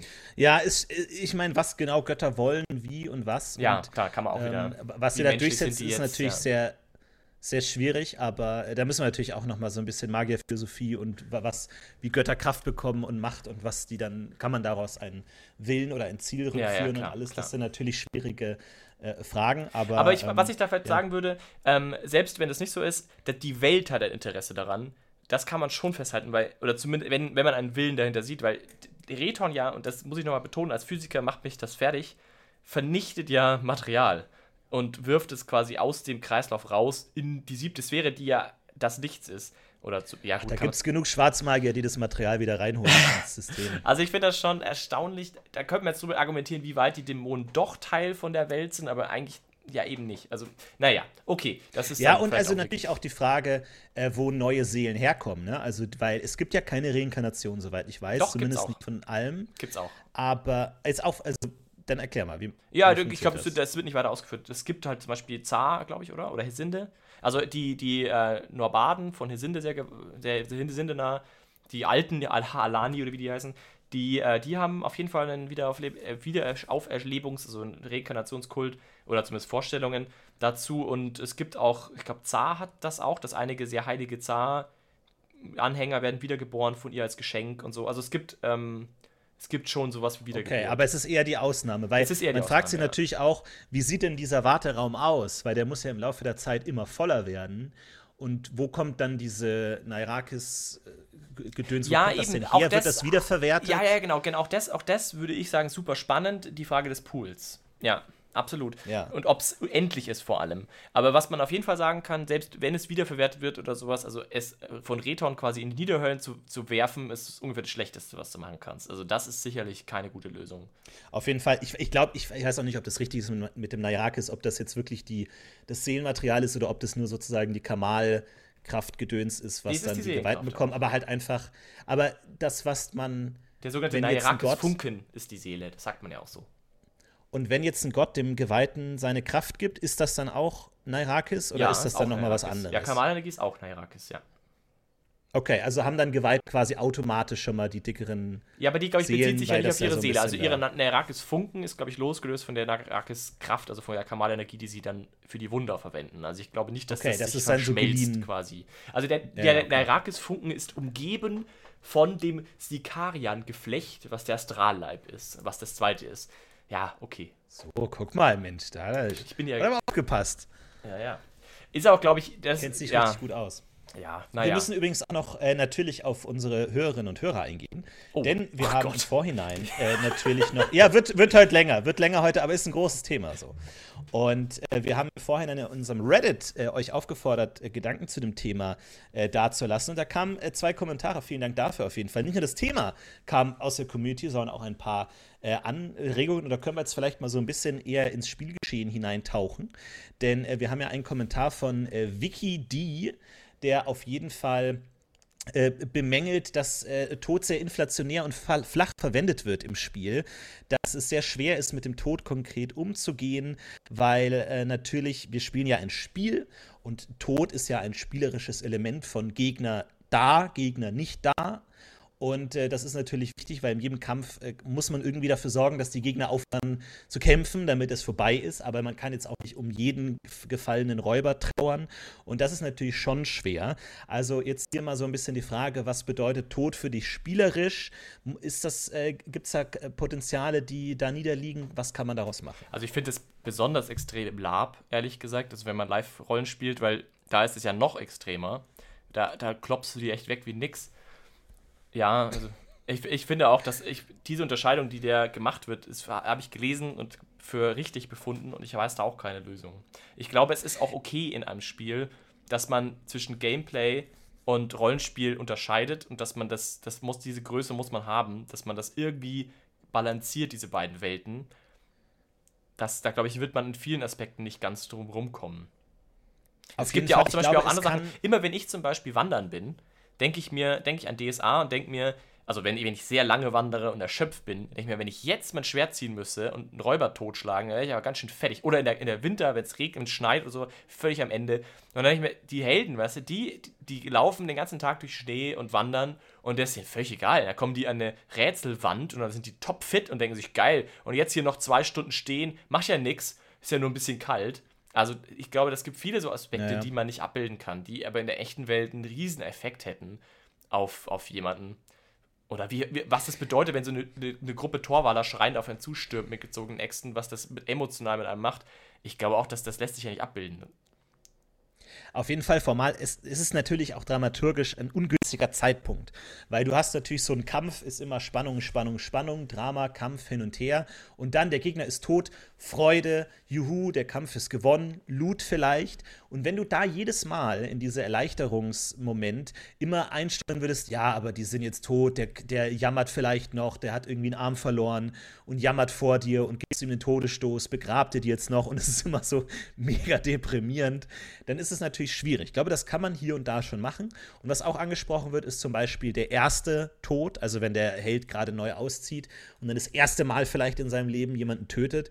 Das ist natürlich schon ein Punkt. Ist natürlich auch ein ungünstiger Moment, weil es in der Regel vielleicht ein ganz frischer Charakter ist, der noch nicht so gefestigt ist in der Gruppe, vielleicht ein neuer Spieler oder so. Und dann muss man das dann so ausspielen, ist auch schwierig. Aber ich glaube, es kann hier und da schon interessant sein, sich darüber Gedanken zu machen, gerade wenn du eine passende Gruppendynamik hast, irgendwie. Zum Beispiel, du hast einen Veteran Veteranenkrieger und einen irgendwie äh, Schönling vom Hofe, der noch nie mit der echten Welt konfrontiert hat. Und dann äh, wird das erste Mal jemand getötet und dann auszuspielen, wie unterschiedlich die beiden das aufnehmen und wie der einer zusammenbricht und der andere sagt, jetzt reiß dich mal zusammen hier, so ist das, das Leben.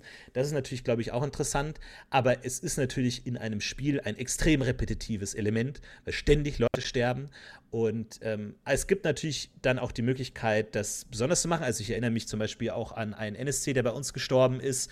Und dann gab es eine Bestattung und all das. Und das wurde richtig groß aufgemacht. Und das hat dann schon seinen Reiz und ist schon interessant. Und das bleibt auch in Erinnerung. Gerade auch, das war auch eine fremde Kultur, wo das mal irgendwie so durchexerziert wurde. Wie läuft das bei denen so ein bisschen? Das ist dann schon cool. Aber man kann es halt auch einfach nicht ständig machen. So, das geht halt nicht. Ja, genau. Es gibt halt dann manchmal so Gegnerklassen, wo es nicht so weh tut, wo man sich denkt, naja, die haben eh keine Seele. Ein Tier zum Beispiel, wobei da gibt es ja auch Disku Diskussionen, lustigerweise. Aber ähm, ob die jetzt Seele haben oder nicht, gehen wir mal davon aus, nicht. Aber ich würde dir zustimmen, ja. Also im Kern bin ich da ganz bei dir. Wenn da jemand eine coole Gruppe drum hat oder so, wo das Thema von den Spielern auskommt, von den Spielerinnen, dann denke ich, ist das okay. Aber vom Meister auch, äh, muss man ein bisschen vorsichtig sein total und auch äh, Röngwald äh, kommentiert, dass es schwierig ist. Er hat eine Nivesin in seiner Gruppe mit Totenangst, denn äh, nach der Totenangst und Schwierigkeiten im Totenritual. Und es ist natürlich schwierig, äh, wenn das dann so jedes Mal abgeklappert werden muss, wie das aussieht, wenn jemand stirbt, weil es eben oft passiert im Spiel und man dann immer irgendwie. Das ist immer eh auch so nochmal so ein Thema, so, so Pflichtnachteils ausspielen. Das ist ja auch so ein Ding, wenn halt äh, Nachteile zusammenhängen mit Dingen, die einfach ständig passieren in Abenteuern und man das dann immer so pro forma ausspielt, kann ich total verstehen, das Problem, dass wenn jemand da Probleme mit Toten hat und dann irgendwie immer Angst hat vor Geistern oder Angst hat vor irgendwelchen äh, Seelen, die unfrei sind, ist halt super schwierig, weil es halt ständig passiert. Und ähm, ja, ist schwer. Aber da würde ich zum Beispiel jetzt, deswegen fand ich auch diesen ganzen theoretischen Teil heute sehr, für mich persönlich wichtig. Ähm, ich hoffe, dass du, lieber Spieler, liebe Spielerin, die da erwähnt ist, ähm, vielleicht eine Chance hast, dir diese Totenangst jetzt konkreter zu machen. was genau du denn fürchtest und vor allem, was dir denn wirklich Angst macht davon. Weil vielleicht ist es ja nicht der tote Körper eines Menschen, sondern eben, dass man eben ihn nicht richtig beerdigt, dass die Seele nicht dahin kommt, wo sie hinkommen soll oder sowas. Und diese Aspekte, ähm, und ganz konkret, du kannst es ja ganz konkret machen. Und wenn du sagst, ah, ich habe keine Lust, da jetzt irgendwie jeden Toten irgendwie richtig und beerdigen und so und dö, sondern dass du da vielleicht das irgendwie ein bisschen komplexer, was vielleicht auch dramaturgisch in deinen Charakter ganz gut reinpassen könnte, dass du vielleicht ja, einen Schnaps trinkst am Abend auf die oder so, oder dass du vor allem erst dann reagierst, wenn diese Toten, die tot sind, eben nicht einfach nur tot sind, sondern wieder auferstehen oder dass sowas wie Geister und sowas für dich ein Riesenproblem sind. Also da ähm, kannst du ja auch dir so ein bisschen so einen Aspekt raussuchen, was dir große Angst macht und dann musst du nicht bei jedem toten Körper, den du siehst, Angst haben, weil vielleicht ist es ja auch okay, ja, vielleicht ist Todsein erstmal per se schon okay, nur wenn eben die Regeln nicht eingehalten werden, dass die Toten eben wieder auferstehen oder sowas, dass das eigentlich das Problem ist. Oder dass du mal mit Ahnen sprichst wirklich oder sowas, dass du das als super problematisch wahrnimmst. Auf jeden Fall ist ein spannendes Thema natürlich auch, ähm, wenn es darum geht, was passiert mit den Leuten, die ich umgebracht habe. Also bei Tod ist ja auch der, der Faktor Töten oder Mord äh, spielt eine Rolle. Äh, was, wie gehe ich mit den Leuten um, die ich ermordet habe und die ich getötet habe? Wäre das unbedingt nötig gewesen? Ist das eine Konsequenz? Ist mir die Seele jetzt wichtig von der Person oder ist mir das völlig egal? Beerdige ich die oder fühlt, man sich heimgesucht von denen, die man umgebracht hat, irgendwie, wenn man dann keinen richtigen Abschluss damit findet? Auch hier, das kann man nicht mit jedem Straßenräuber machen, aber ist vielleicht auch mal eine interessante Sache, sowas dann irgendwie anzuspielen, wenn es vielleicht auch in ein Abenteuer passt oder sowas in der, in der Richtung. Und äh, ich glaube, das ist ja so ein Standardritual, das jede DSA-Gruppe irgendwann durchmacht, wenn es dann heißt so, nein, nein, ihr müsst schon alle beerdigen. Der Meister weist nochmal darauf hin, ich euch schon klar, als Boron-Gläubige müsst ihr die alle beerdigen. Und wehe, ihr nehmt denen was weg. Und dann, ja, der, aber der, der eine graue Charakter in der Gruppe, ja, ich nehme dann doch was weg. Uh, okay, krass hast dann doch noch mal ein paar Silber mitgenommen. Und das exerziert man vielleicht ein, zweimal durch und irgendwann, glaube ich, ist das dann auch egal. Ja. So, dann skippt man das halt einfach, weil da passiert dann halt auch nicht mehr viel. Also was bei mir auch viel passiert ist in den Gruppen, dass nicht, gar nicht so viel Tod vorkommt. Also bei unseren Gruppen ist es oft so, dass Leute schwer verletzt sind oder halt überleben, dass man, dass sie dann noch flüchten können, die anderen oder sowas. Das ist natürlich immer ein bisschen davon abhängig, wie die Gruppe reagiert. Wenn die natürlich sowieso die alle tot sehen, weil hinterhergeht und die dann niederschlägt, dann geht es schlecht, das ist ein bisschen gruppenabhängig. Aber manchmal klappt das auch. Das kann durchaus auch eine Option sein und finde ich jetzt auch nicht unrealistisch. Also, dass eine Gruppe, wenn, wenn eine Räubergruppe aus dem Wald springt und du einen davon niederschlägst und die anderen weglaufen, das, das ist auch logisch. Es ist halt ein bisschen die Frage, wie man das dramaturgisch einfängt oder wie das mit den Regeln dann funktioniert. Das kann man, denke ich, auch ein bisschen das merkt man ja vielleicht auch ein bisschen im Spiel, wie, wie, die Leute auch Lust haben auf sowas. Wenn es eben Leute aufhält, dass ständig Leute tot sind, könnte man versuchen, als Meister oder als Meisterin da so ein bisschen das rauszunehmen. Auch eine Option.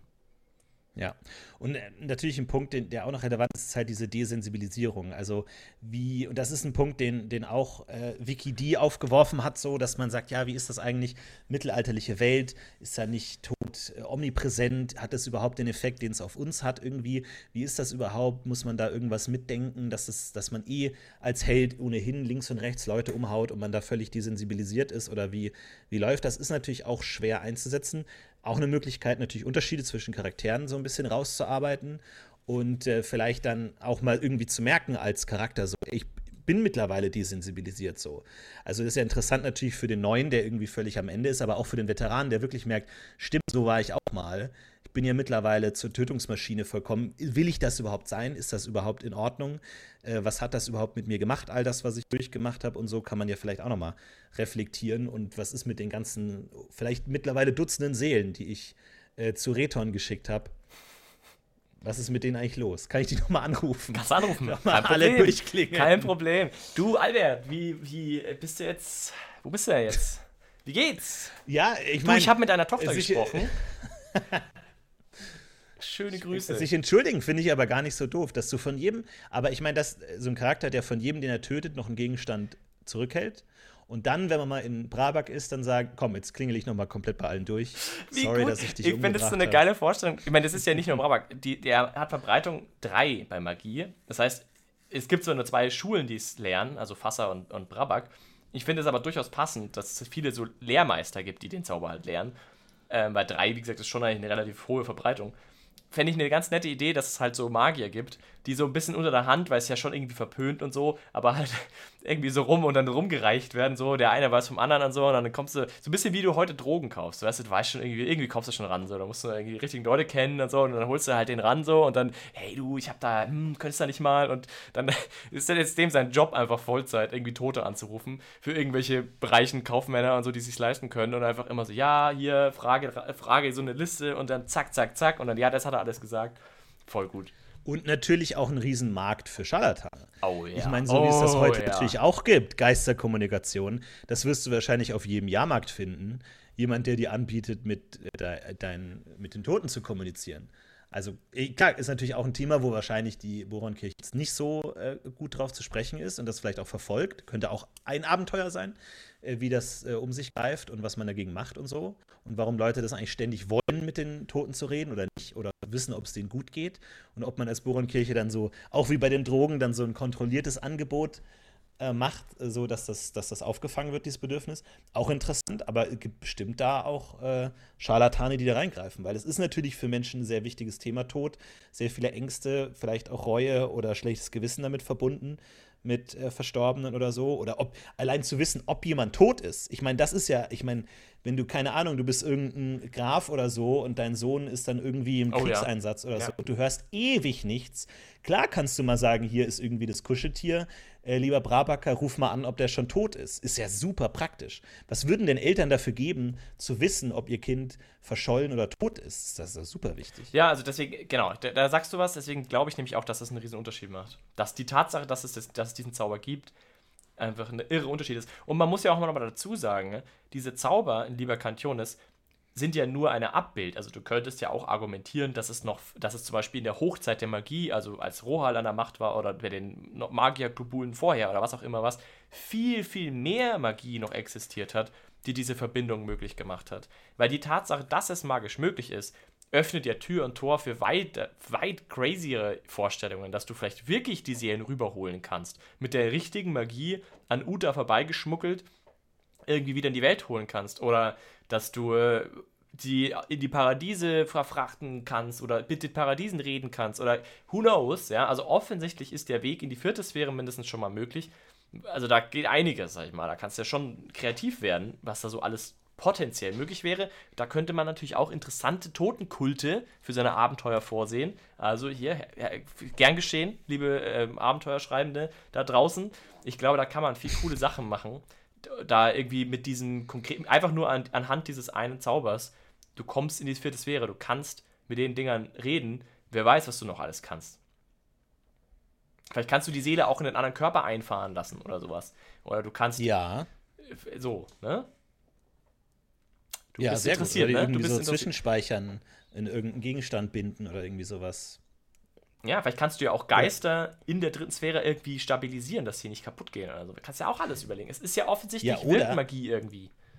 Ja, wenn du irgendwie, keine Ahnung, so einen so einen Paktierer vor dir hast und sagst, pass auf, ich saug dir deine Seele raus und bind die in irgendein Artefakt und dann kann die nicht zu den äh, Niederhöllen gehen oder so. Oh, dann sammelst du so, und hast du Warum so, so, so, einen- so einen ganzen Boah, Keller genau. voll alter Seelen von so so versauten ein Typen. ultra mächtiges Artefakt, wo hunderte Paktiererseelen drin ist und alle, alle Paktierer wollen die natürlich haben, um die alle freizulassen, aber dadurch lockst du sie an. So ein Super-Inquisitor, der die dadurch anlockt und dann immer mehr Seelen sammelt, bis irgendwann der Ultimate-Paktierer kommt oder irgendwie ein Erzmond persönlich auftaucht und sagt, jetzt komm, er damit.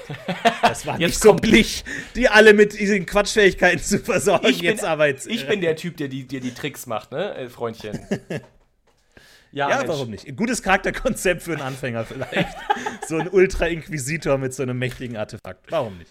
Naja, so, jetzt haben wir mal ein paar Ideen eingeholt. Also ich äh, muss sagen, ich bin froh, dass es so theoretisch geworden ist, weil das ist, was mich immer auch ein bisschen beschäftigt hat. Ich habe DSA, den Tod, die Toten und den, das Totenreich immer schon interessant gefunden, eben wegen diesen, ich würde jetzt nicht sagen Inkonsistenzen, aber offenen Fragen mal mindestens, die da so mitschwingen und die Unterschiede, die, die noch nicht behandelt sind. Vielleicht wird das ja nochmal ausformulierter. Das würde mich freuen. Es ist auf jeden Fall, ich glaube, es ist auch irrelevant. Eigentlich ist es nicht wichtig fürs Spiel. Ich glaube, es ist eher so eine für mich interessieren einfach diese Ungereimtheiten, was daraus resultiert. Vielleicht kommt da was Cooles raus. Und ich finde, in dem Fall kam jetzt doch einiges Cooles raus. Irgendwer sagt, das ist schon ein interessantes Feld und der Umgang damit in der Welt kann schon, kann stattfinden. Man kann sich klassisch mittelalterlich ehrfürchtig geben, man kann aber durchaus auch andere Wege zum Tod und zur Nachwelt haben.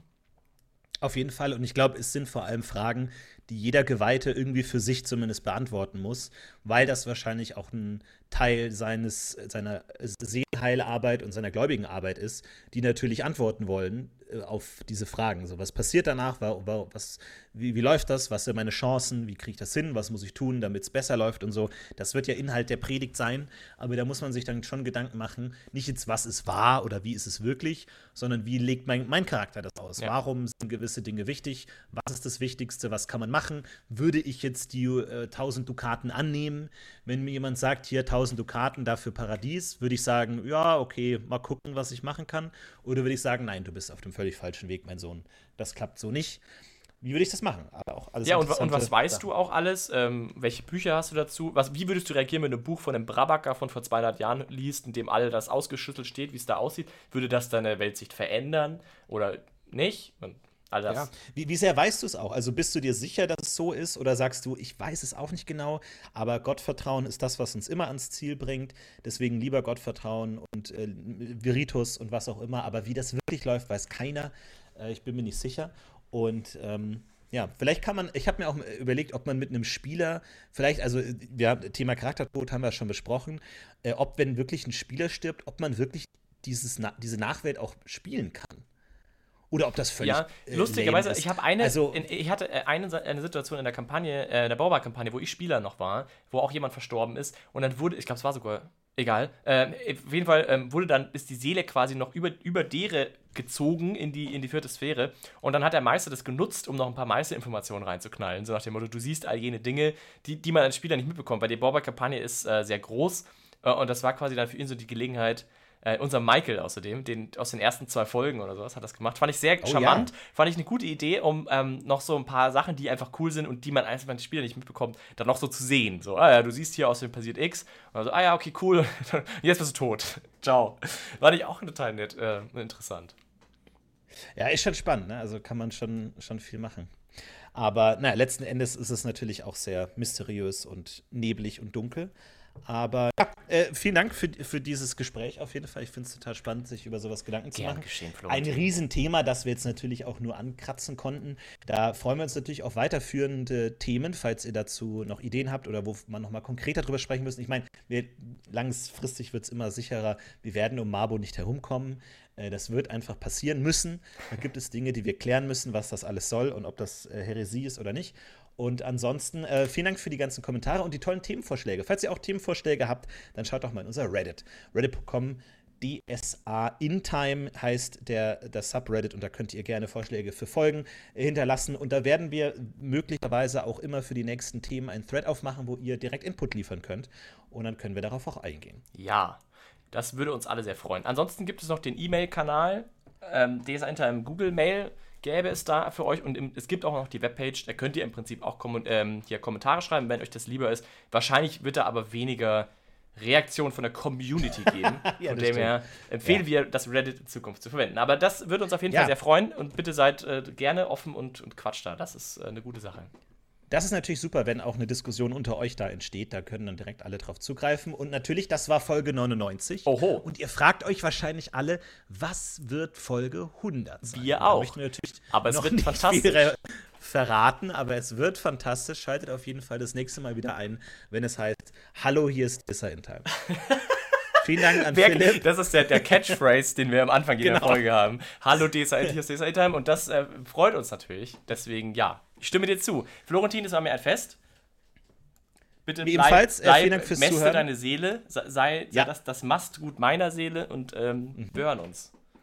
Viel Spaß beim Seelenkalorien sammeln. Wir hören uns das nächste Mal. Macht's gut. Viel Spaß beim Spielen. Tschüss.